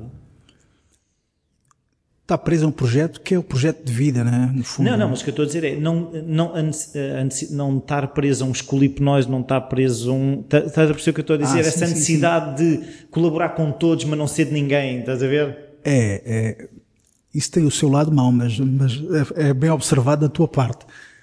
Que eu acho que sempre tive, como te dizia há pouco, essa, essa paixão pelos Lone Rangers, né? quase aquele guerrilheiro solitário que, que se emociona e que, ah, mas que os maus vão sofrer e que os, os justos vão vencer e não sei o que mais. Então, quando eu vejo gente que é muito boa ou que é muito humilde, mesmo às vezes eh, que, que se atropela e que é incapaz de, de, de encaminhar a sua própria vida, porque às vezes podemos ser muito bons, mas é preciso desenvolvermos uma carapaça para nos aguentarmos neste mundo, não é? Sim. E há muita gente que é fantástica, que é gente muito humana, mas que não tem essa capacidade. Ou seja, são aqueles que eu, que eu adoro. Sim, mas a carapaça é um pau de dois bicos, como costuma dizer, porque é assim, se, se tu te, imagina que tu agora tens um fato metal vestido. Se alguém te der um abraço, tu não sentes. Se alguém te der um murro, tu não sentes. Mas, mas se alguém te der um abraço, também não sentes. A carapaça tem esse problema. Essa carapaça que nós desenvolvemos priva-nos de muitos momentos felizes. É verdade, ou seja... Não nos permite sentir a dor, mas também não nos permite sentir a alegria e o amor. Ou seja, protege-te, mas também... Protege-te, bloqueia-te. Ou seja, quem tem filhos sabe que não podemos proteger demasiado os nossos filhos, não é? E eles vão ter que quebrar a cabeça, vão ter de crescer. E no fundo, todos temos que crescer. No meu caso, muitas vezes hum, tenho esse prazer de não crescer em alguns aspectos que para mim são fundamentais. E são aqueles aspectos em que eu mais gosto de mim. Sabes, quando tu olhas eh, ao espelho com cara de palerma, mas te sentes um excelente ser humano. Sim, quando a minha filha me chama pateta, é, é por que não? É, houve, quantas crianças encontramos, né? E, e, e, tu vês homens de barba rija, durões, a fazer caretas, parecem criancinhas. Pá. Isso, isso é maravilhoso, quer dizer, e, e quanto mais velhos, mais, mais importante trabalharmos esse lado, também não perdermos esse lado do sonho, ah, da, do sorriso franco. Eu lembro de alguém que dizia que o sorriso dos homens, que comparava o dos homens e o das mulheres. E o dos homens geralmente é muito mais interesseiro. É? Os que eu conheço, todos nós, geralmente são muito mais interesseiros. E, e quando vês um homem a sorrir de uma forma vulnerável, sincera e a emocionar-se, né? Uh, não só nestas alturas em que há estas catástrofes, né? como os fogos, etc., mas, mas deveria devia acontecer mais, sabes? Eu gosto de artistas, por exemplo, que tu vês o caso do Palma, eh, que confessa os seus problemas com o álcool, etc. Mas toda a gente gosta do Palma, porque há qualquer coisa nele que porque é... não é, ele não tenta ser outra coisa. Exatamente. É, é como aqueles, uma, uma, série de artistas, quando há essas coisas de beneficência, vão todos choram, uh, pá, e tu ouves a música deles e, e a música fala por si. E eu, quem ouvir a minha música sabe que aquilo sou eu, com todas as minhas falhas, eh, aquilo sou eu. É uma música vulnerável. Às vezes pode ser forte, mas é, é tem essa, esse tom de vulnerabilidade. Mas, mas é, é, isso que eu também acho que. De fragilidade. É isso que toca na, na, na tua maneira de expressar. Na, quando, se, quando, quando, se, quando ouvimos cantar, quando te ouvimos cantar, sente-se um bocado essa disponibilidade para, para uh, ser tocado, porque mais do que tocar, eu, eu acho que eh, aquilo que tu procuras na música não é tocar, é ser tocado. Sim, é ser tocado, no fundo. Bem, tu davas um bom psicólogo, meu. não, mas, não, mas é verdade. Ou seja, o meu Daí caso. essa não necessidade de ser o frontman, estás a ver? Exato. No meu caso, como tantos outros artistas, os artistas são devido à exposição que têm, são casos, eh, case studies muito interessantes, não é? Eh, porque conseguimos encontrar neles as nossas fragilidades, as nossas forças, nossas contradições, porque todos, temos, todos as temos, não é? E, eu faço questão de, de, de, dizer que não sou perfeito, que faço muitas asneiras, mas que a minha intenção é fazer menos. Né? E com os anos fazer menos. E felizmente faço muito menos e sou muito mais consciente de, das coisas que faço erradas e coisas em que quero melhorar como, como indivíduo, como ser humano. E depois pronto, a música é qualquer coisa que me acompanha sempre e vai sempre acompanhar, porque eu não faço apenas pelo dinheiro, faço por uma necessidade, e essa necessidade que falavas também, de ser acarinhado também. Né? E, e, e quando tu te dás frente a uma plateia, tu expões-te e é como se estivesse no psicólogo. Muitas vezes és tu que fazes o papel de psicólogo e outras vezes é o público que, sem o saber, está a, está a, a contribuir para tu exorcizar os teus fantasmas, para tu desabafares, para tu uh, fazeres a tua música. Até agora, voltando atrás, mas continuando no fundo neste tema, que é quando, quando o, o, havia a exposição dos Cool e vocês iam dar concertos, como é que tu encaravas aquela energia toda do público? Ou seja, quando tu te expões no palco, uh, arranjar mecanismos para te expor quando ias. Ou seja, agora vais para o palco cantar, tu tens que pensar. Agora vou. Aquelas técnicas que dizem, ah, vou-me fixar numa pessoa, ou. Tu fazias alguma, ou fazes alguma coisa dessas? Não. Hum, eu tive, atravessei várias fases, não é? Houve uma fase em que fui, fui em que os colipnóis voltaram a tocar com os sons da lusofonia. E foi um concerto que eu andava a fazer muitos sound systems, um, cenas de R&B, e já estava tão farto daquilo e andava sempre a backups. E foi um, um concerto em que, pá, quando fui cantar, falhou-me a voz, meu, eu não conseguia cantar, foi uma cena psicológica, meu, e, e depois, eh, pá, foi um sinal, um sinal. E a partir daí também comecei a alterar cada vez mais os, os, as minhas rotinas, porque à noite tens sempre essa tendência a andar no meio das pessoas, a beber, a fumar, a fazer seja lá o que for, porque tudo parece permitido.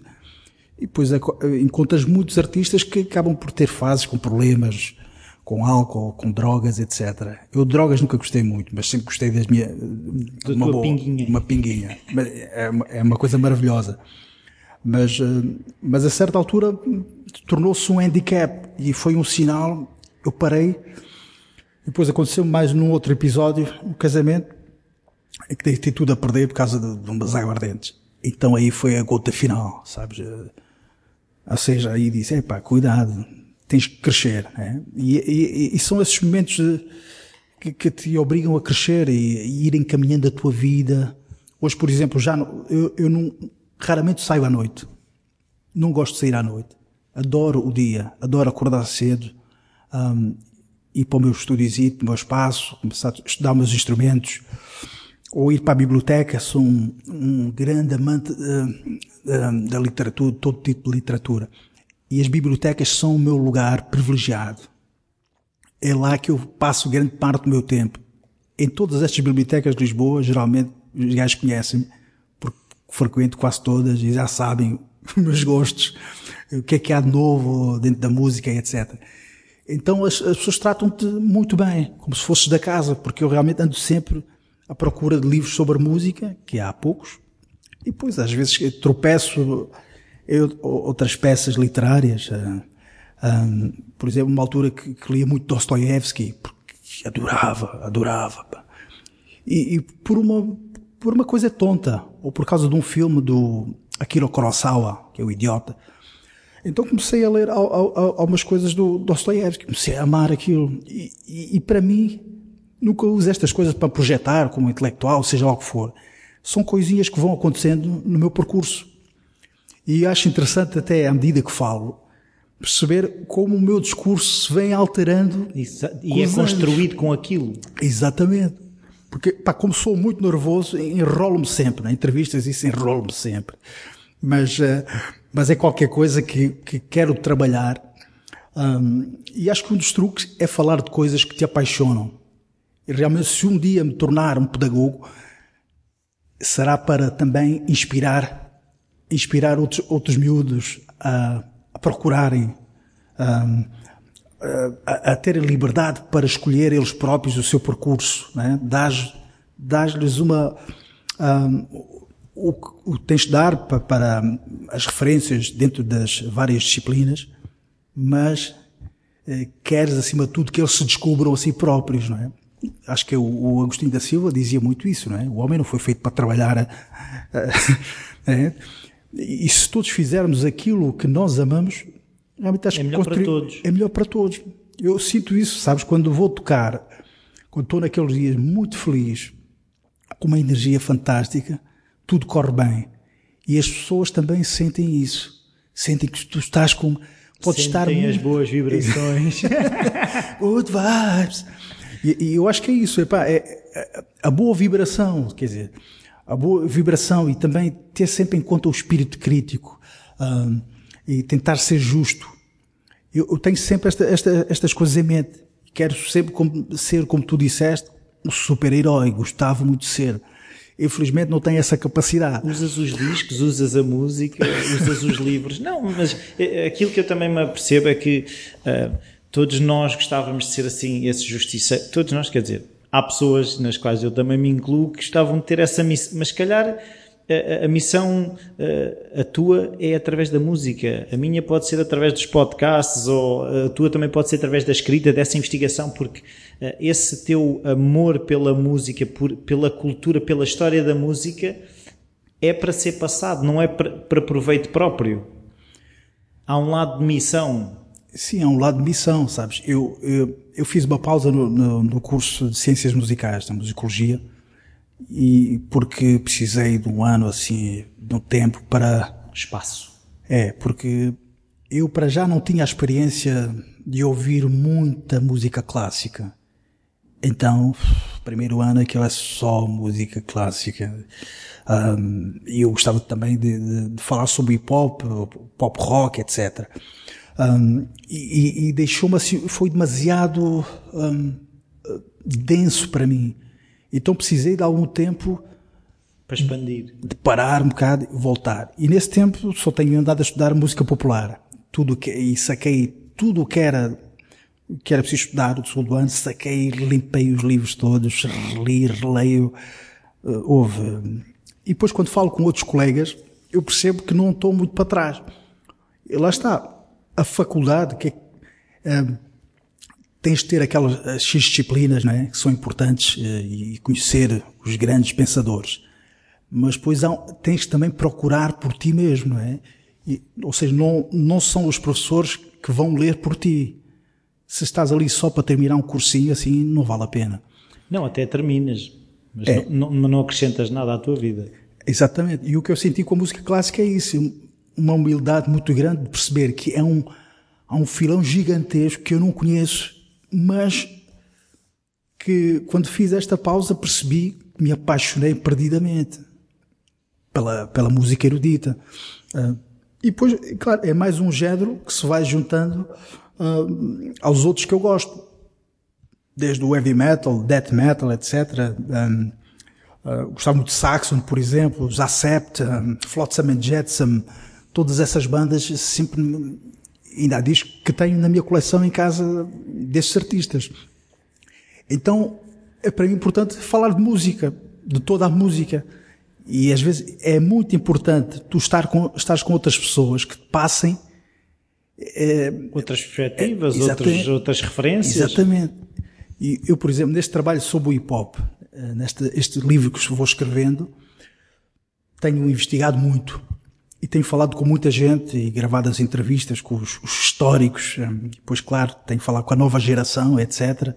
Um, e, e, e, quero ser o mais exaustivo possível, porque não há, uh, que há pouca informação sobre o assunto. Há colegas meus que querem estudar o hip hop português, mas depois uh, alguns não, nem sabiam que eu era um dos, dos, dos tais históricos, um dos pioneiros. Então tenho uma, uh, tenho um conhecimento de dentro que eu espero partilhar no meu livro e que é importante também preservar a memória dessa geração. E claro, não esquecer também a, a, as novas gerações e o que se está a fazer. Né? E isso faz com que eu esteja todos os dias a ouvir os discos de toda a gente e, e há, há, coisas que, que não me apetecia nada, mas porque tenho esse dever e tenho esse, esse missão. essa missão. Porque não há mais ninguém a fazer isto, percebes? E tens que ser tu. Né? E se não há caminho, se ninguém um, o está a fazer, tens que ser tu a abrir caminho e, e digamos que é, é uma, uma ideia também muito inteligente. Porque não havendo muita coisa, é, é fácil tu depois trazeres uma série de perspectivas interessantes a, a juntar à bibliografia que existe sobre o assunto. Sim, sim. Tu tens, tens, tens muitas teses feitas no âmbito da geografia, no âmbito da, da, da sociologia, da antropologia. Não tens nada de caráter musicológico. É? E, e, eu também, sendo músico, estando a ter formação nesta área, hum, sinto que é mais uma razão para apresentar essa outra perspectiva, perspectiva musicológica. Então, e, e já preveste um fim para o, para o livro? Ou seja, eh, se, se, é daquelas coisas que ainda está, eu estou a construir, estou a construir, não sei se vai sair, vai sair, não vai sair. Não, vai sair, vai sair, mas eh, eu não tenho pressa, hoje já não tenho pressa. Quero é fazer uma coisa que, que eu me orgulhe e que possa dignificar também toda, toda, todos estes protagonistas. É aquela história que estávamos a falar em off da casa de campo, é isso? e, pois, uma das razões é ver se isso se torna um best-seller mundial. para comprar uma casa de campo e viver ali no, no, meio das hortas. Não, mas era a questão que estávamos a falar de usufruir do processo de fazer o livro, não fazer o livro para ter o livro cá fora. Um, eu, eu, para já, um, o problema que tenho é o problema de tempo como tu imaginas, é só percorrer todos os, os números do Blitz, do jornal Blitz, do princípio até agora, leva tempo. E ainda por cima eu estou a fotografar tudo que tem a ver com música negra. Artigos que quem escreveu, uh, uh, para também ter uma visão crítica sobre a literatura, sobre o assunto. E depois tens música e som, uh, tens musicalíssimo, e a procura também de, de algo que, que vai demorar, vai demorar tempo. Um, agora, voltando à faculdade, com os professores, também pedir alguma ajuda, porque não há, mais uma vez, a, a investigação sobre a presença negra Epá, é, é, é, é, é, escassa. Então, mais uma razão para eu também uh, estudar e, e uh, desde os descobrimentos e as primeiras manifestações, a forma como eram vistos os nativos, eh, é? Eh, eh, como, se, como se manifestavam, e procurar toda a informação sobre o assunto. Mas neste primeiro capítulo do livro, estou a debruçar só sobre o hip hop. Agora, vou falando com muita gente dentro destas músicas de groove, a mesma geração, do Clip Noise, para também escrever sobre, sobre uh, o acid jazz português, etc. Porque, realmente, se formos a ver a história, é a partir, a partir do hip hop, da geração hip hop, e, e com a chegada também de Lola, que se começa a falar de música negra. Né? É como se a música negra começasse, começasse com o hip hop ligada exatamente esse, esse lado racial. Então não há, não, há, não há forma de fugir à questão. Então, já agora uma curiosidade que me lembrei agora, o Duor Negro onde é que entra nisso? O Duor Negro tem um caso curioso. Não era música negra?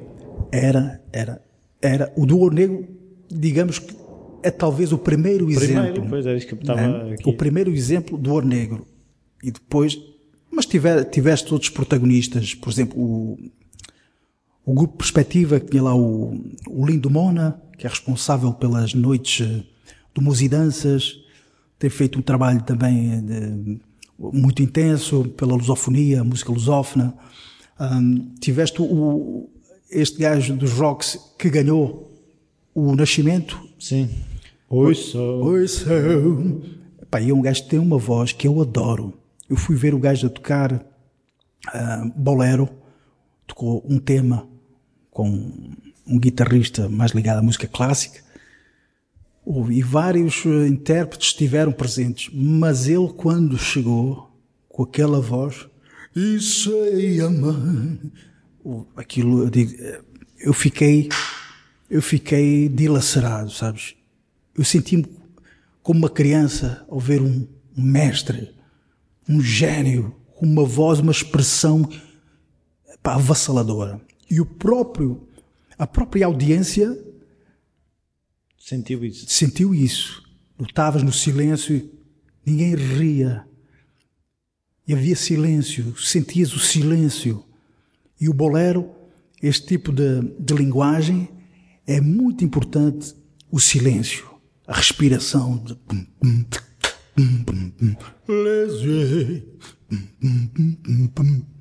Epá, e são, são, ou seja, é, eu sempre falo música é uma cena que me apaixona, percebes? Por isso vai-se com... fases, não é? E é, estudas.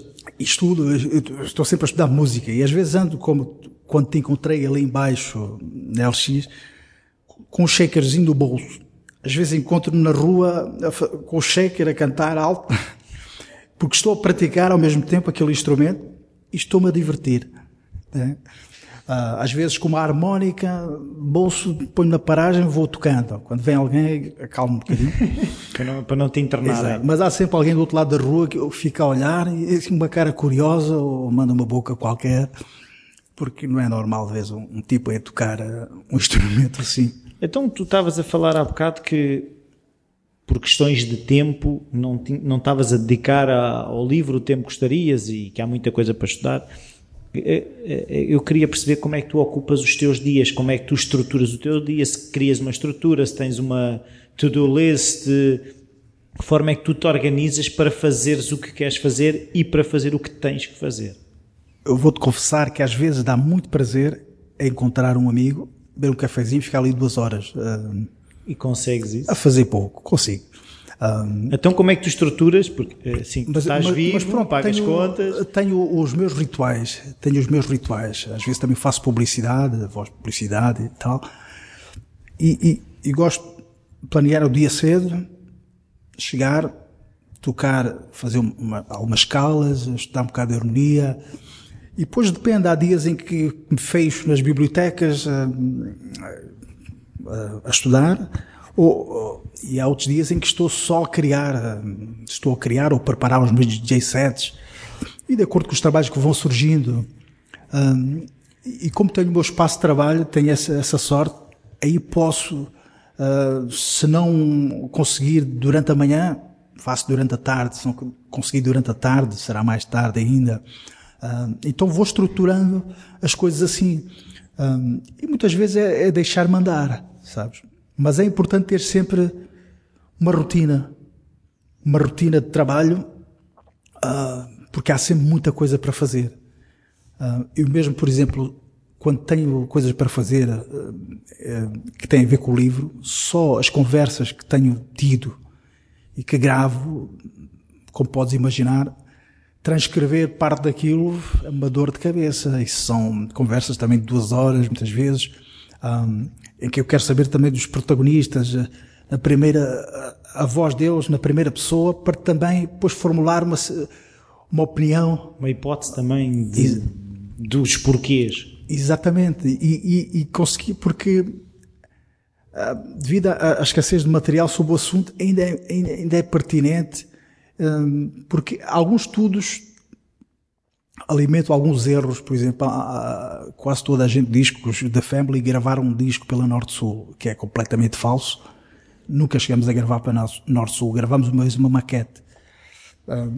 e há coisinhas que depois, eh, se, as pessoas não estão por dentro e se não vão fazendo uh, o trabalho de casa. Uma mentira dita muitas vezes torna-se é, verdade. Exatamente. É? E, e, eu, e eu, por exemplo, a tese mirategiana é, eu tenho também um capítulo em que questiono e, aponto uma série de razões para que se tenha criado este, né, o, o, se tenha a limitada ideia de que o berço é só o Miratejo, que é completamente falso. Né, e, e, há um trabalho sobre a geografia do hip hop e que e fala exatamente sobre isso. Esse paralelismo entre o Bronx e o Miratejo é completamente falso. E, e, em termos psicológicos não há qualquer razão para o dizer. Em termos da informação que está nos média, não há qualquer razão para isso. Vou dar só um exemplo. Eu próprio, Melody, era Melody antes de, uh, de ser Melody. Uh, então o que é que acontece? Eu vejo uma das primeiras manifestações do género, as primeiras reportagens, citam lá o Melody, que sou eu. E era e, Melody porque?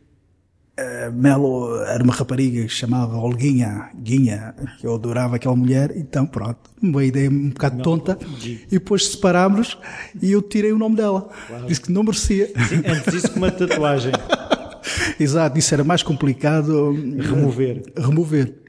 Mas mesmo nesse, nesse, nessa reportagem, o coletivo, parte do coletivo que lá estava, é o coletivo da Amadora.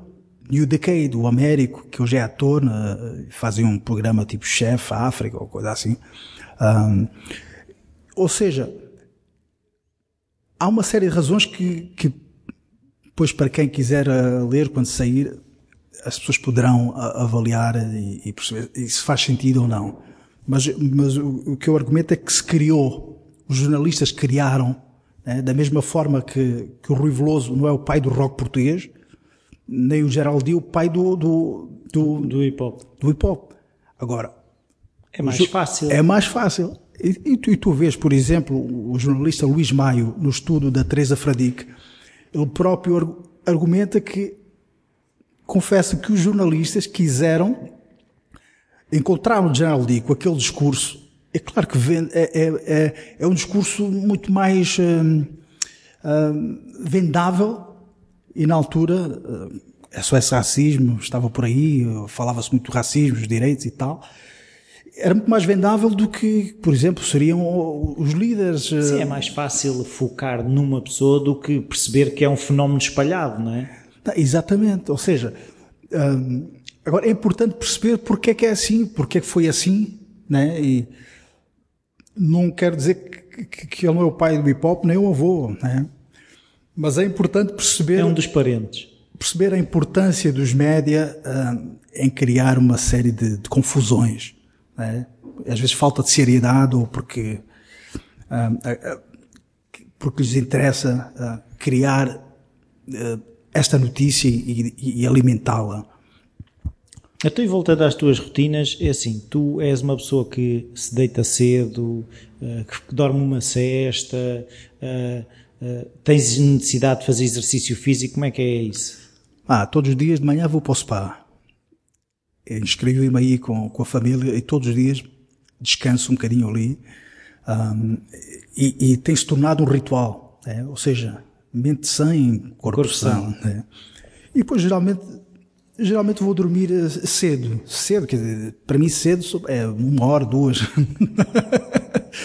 e tenho que dormir pá, pelo menos Para quem virava horas. às noites é cedo, não é? Exatamente.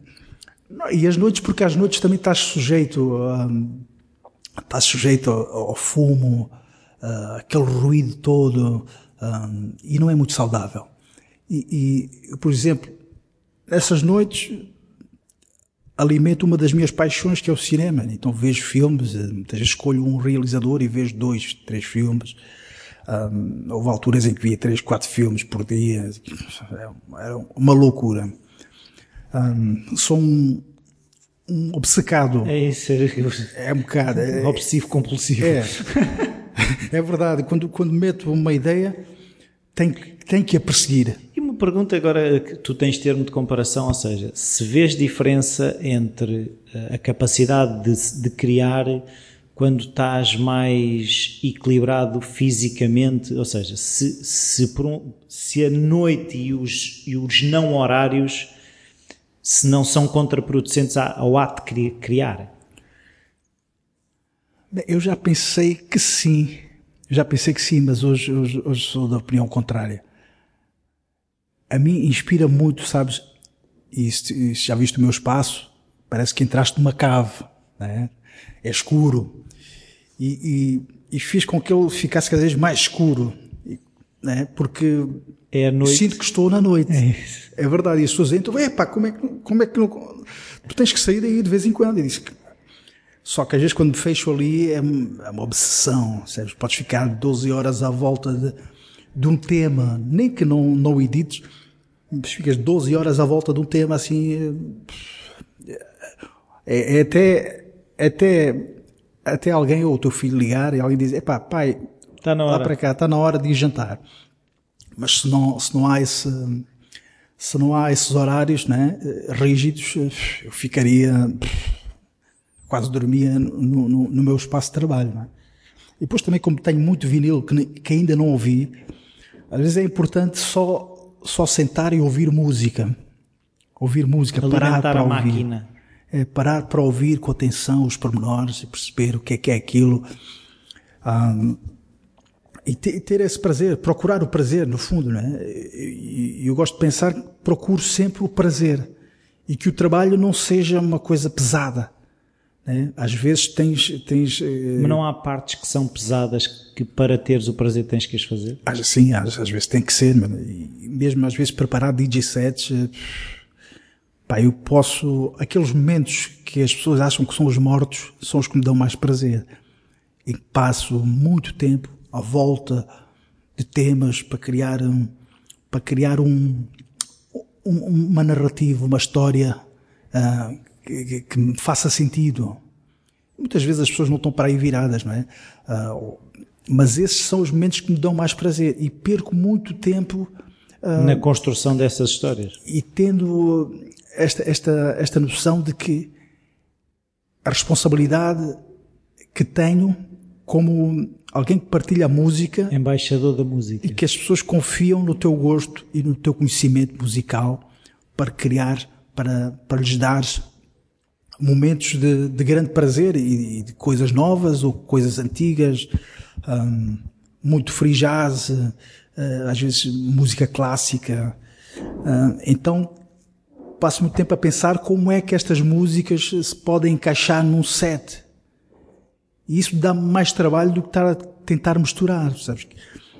Eh, E quando sentes que conseguiste, ou por exemplo, um Nick Drake com, com Alice Coltrane, não é? Epá, são coisas que, que, que quando consegues e, e quando alguém vem ter contigo e reconhece que realmente eh, que és um louco, que estás a passar coisas que mais ninguém eh, está a passar. Isso dá muito prazer. Se calhar vou passando música, hum, diria que de uma forma musicológica, né? quase uma, uma forma de educar o ouvido das pessoas. Ou seja, mas tu achas que, que também é essa a tua função, uma educação musical? Porque fala-se muito de que a música clássica, que o jazz tem que ser eh, eh, as, as músicas, as pessoas têm que ser educadas nesse sentido, que não é não é natural gostar de música clássica ou não é natural gostar de jazz. Acreditas nessa perspectiva de eh, fazer as pessoas gostar? Percebes o que é que eu estou a dizer? Um bocadinho quase o conceito de forçar a gostar. Eu, acho é que se as pessoas não estão uh, sujeitas a esses géneros musicais, por exemplo, nas nossas televisões, tu agora, eu gosto de pensar que nós, tal como no, no meio cinematográfico, vivemos no 8 ou 80. Ou seja, os, os filmes que ganham os prémios são os filmes considerados peças de arte, que têm preocupações artísticas. Um, e são esses que ganham os prémios lá fora que nos projetam lá para fora. Uh, não são os blockbusters. Né? E da mesma forma, na música, tens isto. uh, Alguns, algumas das pessoas que, que fazem as escolhas pelos outros também estão, estão a ser responsáveis por limitar o gosto das pessoas. Quando, mesmo criticando a Antena 3 com esta da nova música pop, pá, tem muito que se lhe diga. Tem muito que se lhe diga. Mas isso é porque eu penso desta forma. Eu penso que uh, no, um, em, em certo, em certo tipo de rádios devia caber tudo. E isso é uma é completa utopia. Cada vez mais as coisas estão uh, compartimentadas, não é? Claro. As pessoas querem ouvir uh, esta rádio porque é o smooth jazz. Então tudo cabe naquele pano do smooth jazz. Pronto. Amália, Rádio Exato. Amália, Rádio não sei quê. Exato. Um, Mas isso tem a ver eu com... percebo, eu percebo, eu percebo, eu, eu não, não sou a favor mas entendo porque é que tem que ser assim. Um, mas as pessoas aí não se expõem a coisas diferentes, ou seja, não se expõem a pensamentos diferentes. E mesmo eu vejo nas conversas que vou tendo com as pessoas, quando tu as expões a, um, a uma maneira de pensar diferente da delas, elas resistem. Tanto que a música é só mais uma coisa que elas resistem. Sim, eu acho, eu acho que aqui estás a focar um aspecto interessante que é há pouco debate so, so, sobre música. Ou seja, tem gente ligada à musicologia, com um saber também fantástico, e tem gente um, no jornalismo também que escreve muito bem. Tens o caso de Blanciano, por exemplo, uhum. que já entrevistaste, e vários outros casos, de gente que, que, que sabe o, o, o, o, que diz e que tem conhecimento musical também estrondoso. Agora, é importante que toda, toda, toda essa gente hum, tivesse o mesmo espaço, não é? Mas a musicologia, quer dizer, se tu perguntares a alguém o que é que é um musicólogo, as pessoas não sabem. Não sabem. É um psicólogo de músicos. Percebes? É um bocado, eu, eu, pergunto às vezes às pessoas e elas não sabem. Primeiro pergunta, mas isso existe? Exatamente, ou seja, parece que estudas algo que, que não te vai valer de nada. Talvez não, mas... o melhor fosse ter estudar jornalismo musical ou coisa assim. Mas o que eu vejo muito hoje em dia com a questão de, de, de a liberdade de escolha das pessoas, as pessoas limitam-se. Ou seja, se eu quando pego no telefone eu só vejo os sites que eu já que dizem sempre a mesma mensagem que eu sempre ouvi e que eu torno uma pessoa que só só penso de uma maneira. Eu não estou aberto à maneira de pensar do outro, à música do outro. Sim, eu percebo.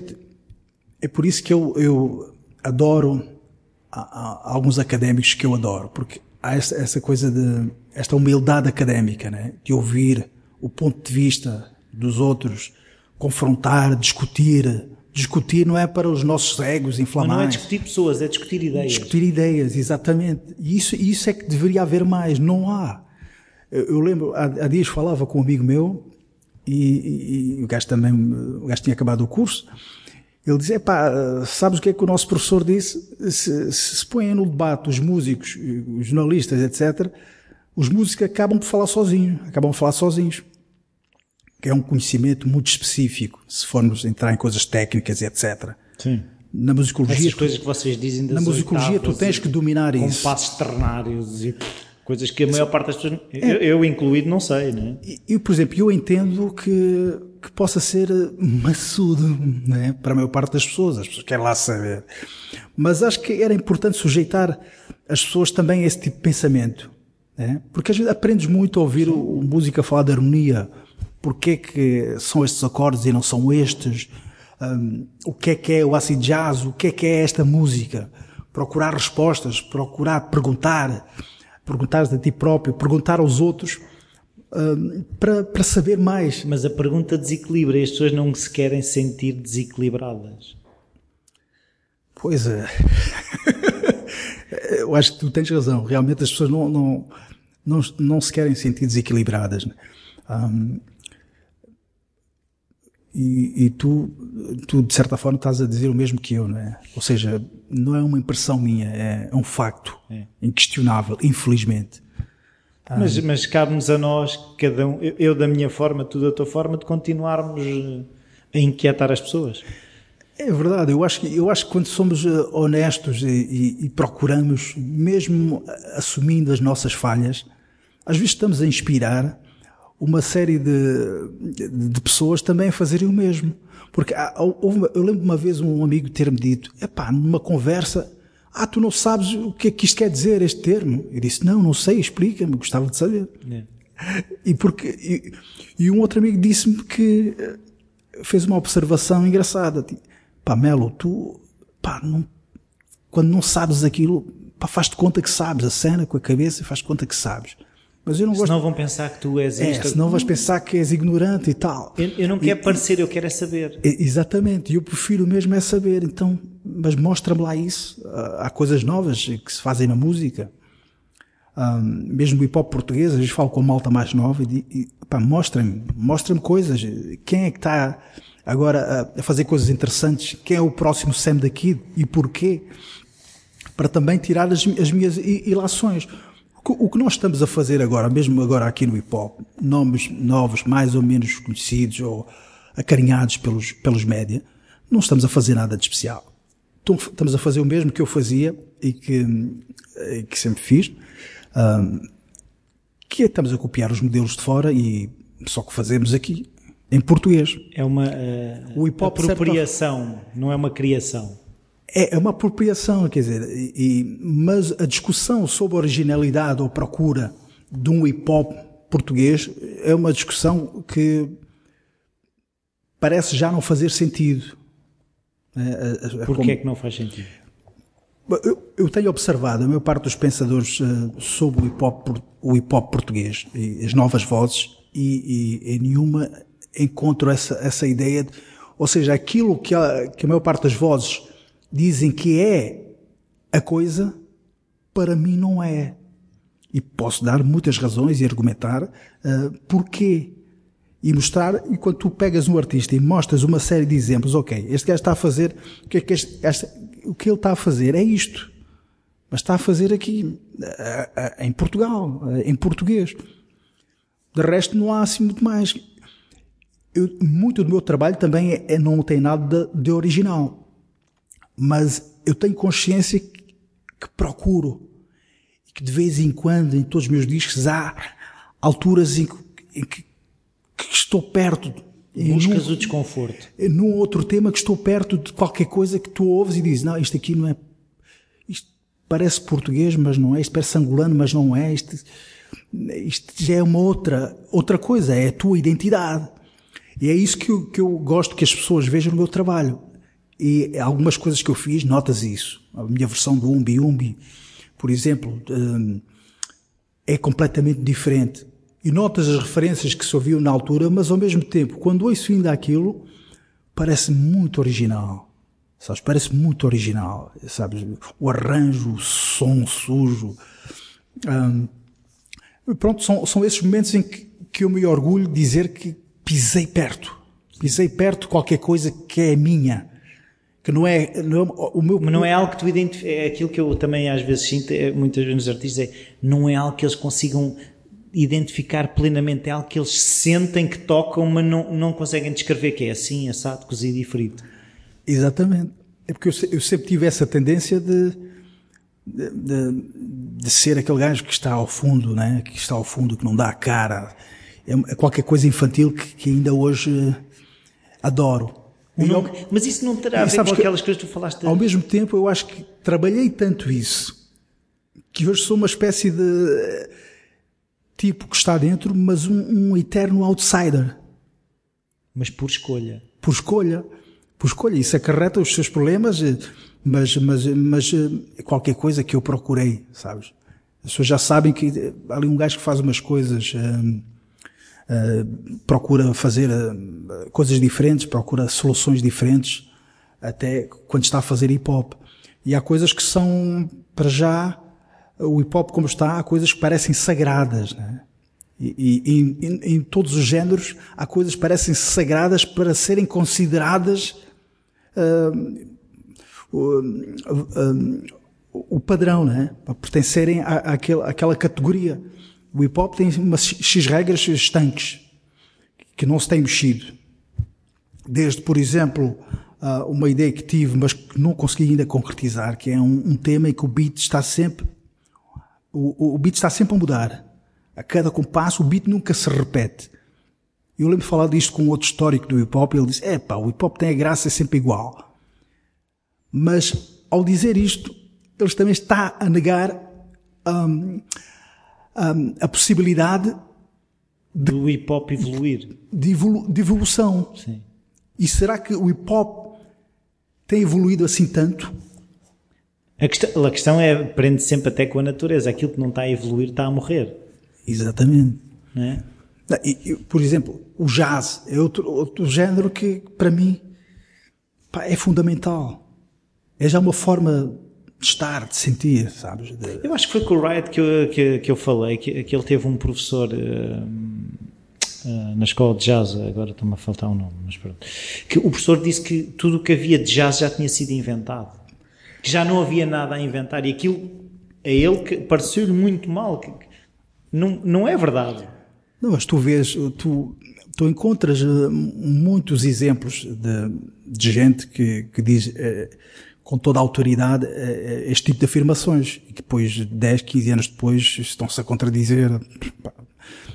mesmo no caso do hip hop, tens, tens muito isso, já documentado pela Teresa Fradique, que o, o, o, mesmo jornalista que decreta um, o género como o género da década, mais tarde diz que, que não tem nada a dar, que não há nada de novo. E hoje, pois vais ver os escritos de, de, de algumas destas pessoas e, e, pronto. Quer dizer, já não faz sentido aquilo que se disse, uh, que se disse.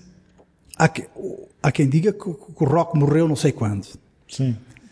Sim, depois gostam de vaticinar a é, morte das coisas. É, exatamente. E é tudo, uma, é tudo uma tolice, porque as coisas levam o seu rumo, independentemente do que tu digas.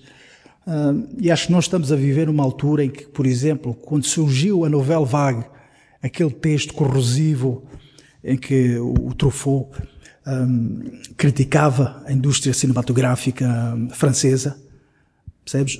Que teve uma repercussão tremenda, não é? Agora, não, agora quer dizer, todos temos opinião, todos andamos nos Facebooks uh, a comentar isto mais alguma coisa. Ser uma massa indiferenciada de gente, toda cheia de sabedoria, pá, que passa os dias a estudar. Todos são experts. Todos são experts. A conversa de café é amplificada, depois uh, alguém se lembra de que uma polémica qualquer que tem mais importância de qualquer reflexão mais séria sobre música.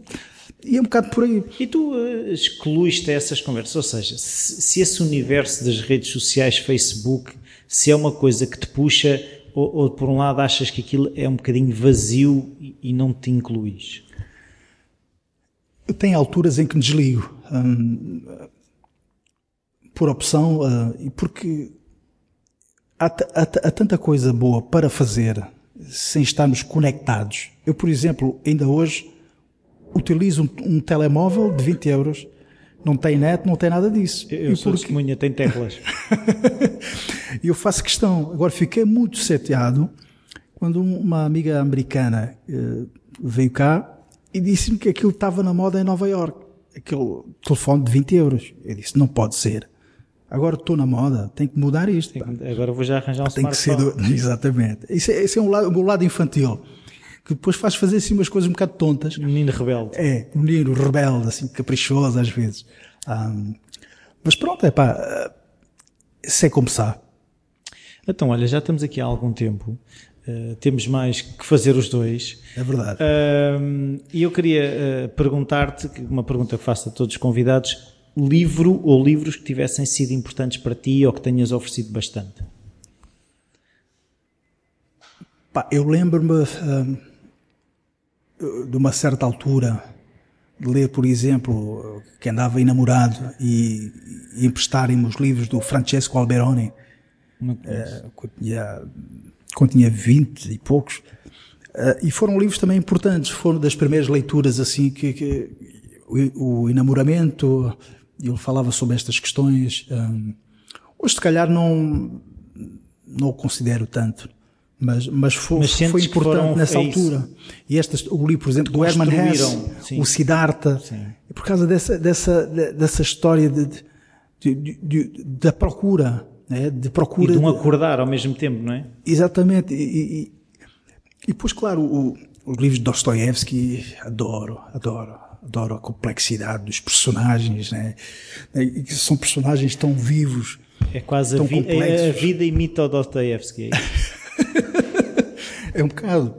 E, ou seja, há muita coisa. E depois tens os livros todos da especialidade, ligados à musicologia.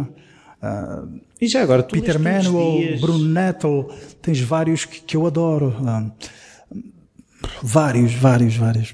E tu lês todos os dias? Sim, sim. Quanto tempo, mais ou menos? O que conseguires, uh, há dias em que, que passo, sei lá, 10 horas para ir a ler Mas lá está, são livros eh, da especialidade, não é? Sim, mas a, a leitura que tu fazes, tentas, uh, por exemplo, ter um livro de uh, romance, um livro dedicado à música, outros temas, tentas uh, ser eclético na leitura? não, não. Eu, por exemplo, agora estou para acabar o Nação Crioula do, do Água Lusa, mas já estou há muito tempo para acabar e dá-me muito prazer, mas depois começo a ler outras coisas ligadas à música, à musicologia. Puxa-te mais. É, e, e quando, quando estou a ler os livros, livros de música, que tenham a ver com música, eu estou sempre a estudá-los e a tirar apontamentos e coisas que me interessam e que posso usar mais tarde. É um estudo, não é uma leitura, é isso? É uma leitura, dá prazer, mas é um estudo. Né? E, e é uma linguagem também específica. Um, mas, eh, por exemplo, um, um, um, autor que adoro é o Pablo Neruda. Adoro, adoro. Me gusta quando calhas, mesmo quando estás ausente. Mariposa. E havia coisas que eu sabia de cor e tal. Mas, e em espanhol, tem um som fabuloso. Ou seja, é, é qualquer coisa que me diverte. E os atores eh, têm esta noção, né, de dizer a palavra. Me gusta quando calhas mesmo quando está ausente. E tu, tu sentes-te a representar quando atuas? Uh, sim, sim, sim, sim. E muitas vezes, e acho que os momentos mais, uh, mais densos são quando tu te perdes.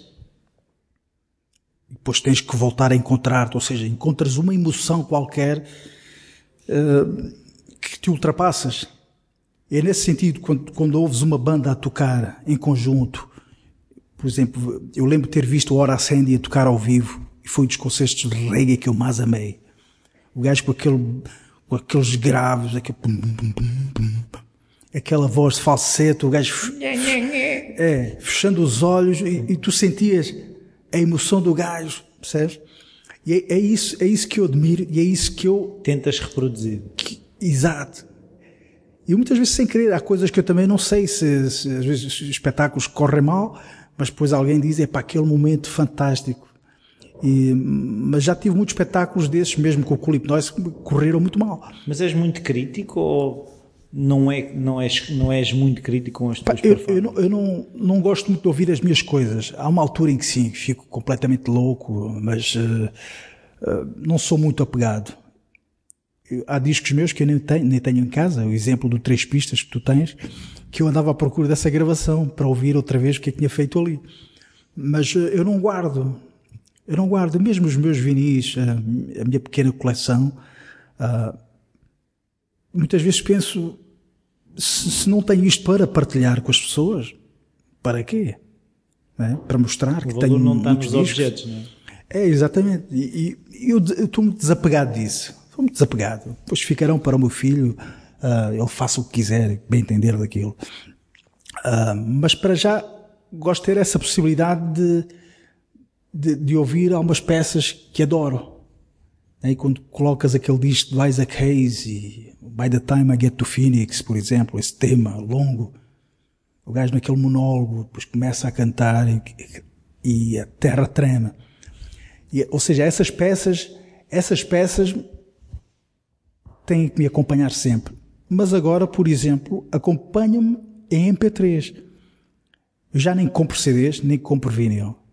Só compro MP3, ou então peço aos amigos para me enviarem, para ter uma gigas e gigas de música. Mas sinto que isso faz com que eu ouça menos música, de facto. Já não há. Como é que eu? É que eu lembro-me do ato que era ouvir música. O ato de sentares, de pegares no vinil, ter que limpar primeiro por causa do pó e não sei o que, aquela coisa toda Havia um ritual. É, e, e passares eh, temporadas só a ouvir aquele disco. Eu, por exemplo, há discos ainda do Marvin Gaye que eu tenho que ouvir de vez em quando. E há discos, por exemplo, do, do João Gilberto também. Ou seja, há, há peças que. São amigos de longa data? É, é houve que, que sempre que, que os ouço. Transporta-te? Transporta-me para o Olimpo. É que são, tão bonitos, são discos tão bonitos e tão perfeitos. E, e, agora que eu te pergunto é, também são âncoras a que tu te vais agarrando, ou seja, eh, no fundo, se o melody é um bocadinho uh, aquilo também, aquilo foi-te construindo, se tens que ir lá visitar aquela parte. Ah, sim, sim, sim. Eu acho que tu também, tu percebes na, minha voz a influência da bossa nova.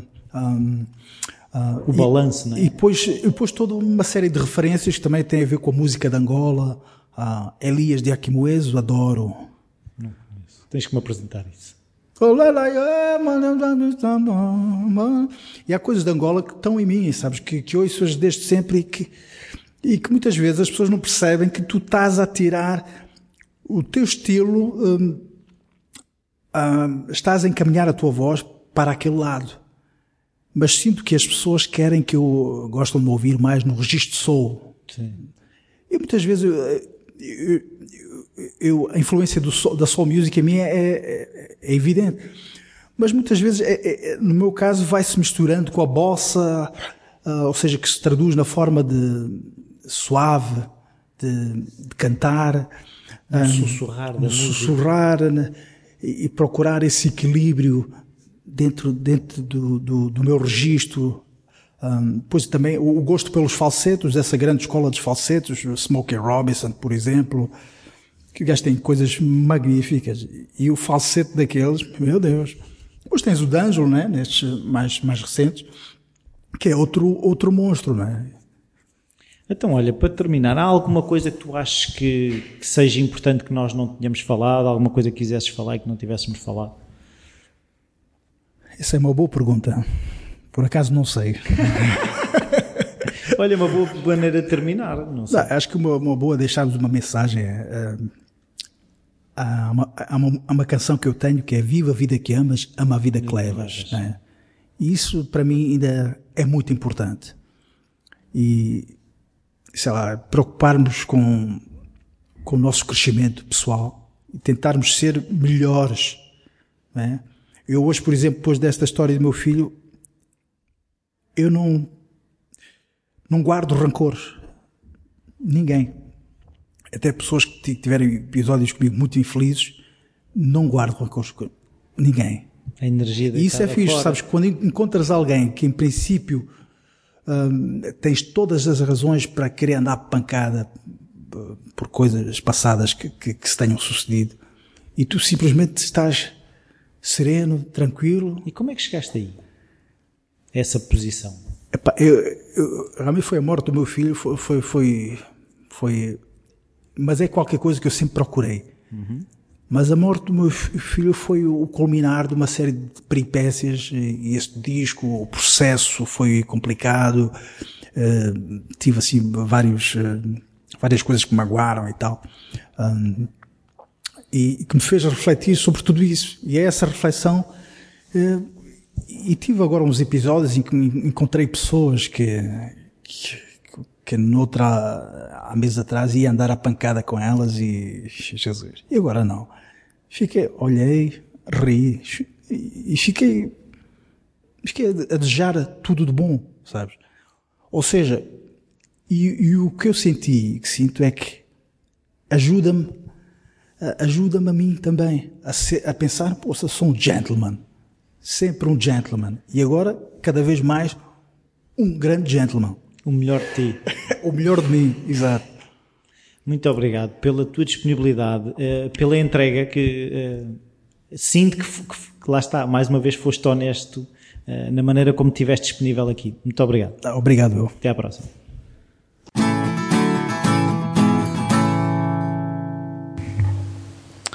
Bem-vindos de volta. Espero que tenham gostado, como espero sempre que vocês gostem destas conversas que eu vou tendo. Um, uh, como disse no início, foi uma conversa que eu senti que, que, o, que o Melo entregou uh, tudo o que tinha, uh, se não muito próximo, foi uma pessoa que se expôs até com, com questões pessoais. Um, não senti que, que ele tivesse eh, a guarda levantada, que tivesse reservas, ele estava disponível para conversar. E eu acho que a mais-valia desta conversa foi essa disponibilidade para, uh, para ser vulnerável é uma questão que, que nós falámos durante a entrevista, é a questão da vulnerabilidade, palavra difícil. Um, e então eh, esta vulnerabilidade que permite com que as coisas também entrem, com que tenhamos a capacidade de absorver uh, os estímulos que vão vir de fora, o ouvir músicas, o ler. Uh, percebemos também durante esta conversa a, importância que a leitura tem para ele, a importância que a música tem e, e de que forma ele constrói este, esta vontade de ser o tal justiceiro, uh, um justiceiro que ao mesmo tempo que defende a música, que defende esta, esta maneira de estar, de que. E o que é engraçado que eu, que eu percebi pela conversa, esta, este, esta necessidade de pertença, porque não se pertence a lado nenhum, essa questão que falámos de ele era um, um branco em África, era um preto em Portugal. Uh, e, e, são questões que podem parecer. Uh, normais, mas que marcam as pessoas eh, e, e nós eh, há coisas que nos, que nos marcam a todos. A questão é pegar nessa energia e fazer alguma coisa eh, de positivo com essa energia. Ele encontrou maneira de, de fazer através da música. Todos nós temos alguma maneira de exprimir aquilo que, que nos é desconfortável. E, e, e o motor é, muitas vezes são momentos que, que nos são menos agradáveis ou situações. Uh, tanto que eu ouvi outro dia um dos responsáveis da, da Mercedes, na, da, da equipa de Fórmula 1, em que falava que todos os, os top performers que ele conheceu uh, ou tiveram grandes dores ou grandes humilhações ou ambas. E, é, esse, é esse o motor que os faz querer ser mais, mais e melhor. É um, é um motor eh, que parte de uma coisa negativa e que gera energia para gerar coisas positivas.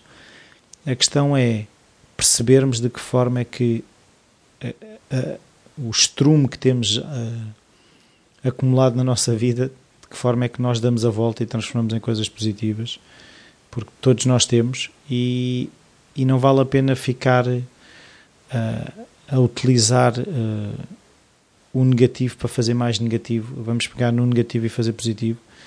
Não é nada fácil. Eu próprio, como toda a gente, dou por mim em momentos em que eu consigo fazer, outros momentos em que, em que não consigo fazer, mas cada vez mais tenho presente a intenção e é essa intenção que me permite continuar a fazer, por exemplo, o podcast, que bastante difícil é. Uh, eu, por exemplo, hoje eu estou a gravar isto domingo antes de publicar o episódio. Eu hoje estive a trabalhar o dia todo e estou aqui porque sei que é uma coisa que eu quero fazer e que há pessoas que, que esperam que haja um episódio do Falar Criativo na, na primeira segunda-feira de, de, cada mês. E, e, eu fico muito contente de saber que, que há pessoas à espera deste, deste, destas conversas, ah, porque ah, é um privilégio para mim ter estas conversas, conversas, conversas. Ah, a esta hora já já a coisa é complicada, mas conversas que, que trazem o lado humano da arte ou da criatividade, o que, é, o que é que lhe queiramos chamar, é este lado humano que eu procuro nestas conversas mais do que perceber se o Melody usa o teclado X ou o teclado Y ou se uma pessoa que desenha usa o lápis X ou a caneta Y, isso é, é, é apenas um como. Eu procuro, eu procuro, mais saber o porquê das coisas, o porquê é que as pessoas fazem o que fazem. Um, e agora gostava de pedir o vosso apoio através de, do Patreon, que é um, uma das formas que podem ajudar, passarem por www.patreon.com falar criativo e darem a vossa ajuda financeira, nesse caso, puderem. E outra ajuda é as avaliações e as críticas no iTunes, é as partilhas que possam fazer com amigos um, nas vossas páginas de Facebook, com, com, conforme vocês quiserem, Twitter, Uh, mas se puderem, partilhem para ver se estas conversas chegam a mais gente e se a minha forma de fazer justiça pelo mundo é através dos podcasts. Muito obrigado, até à próxima.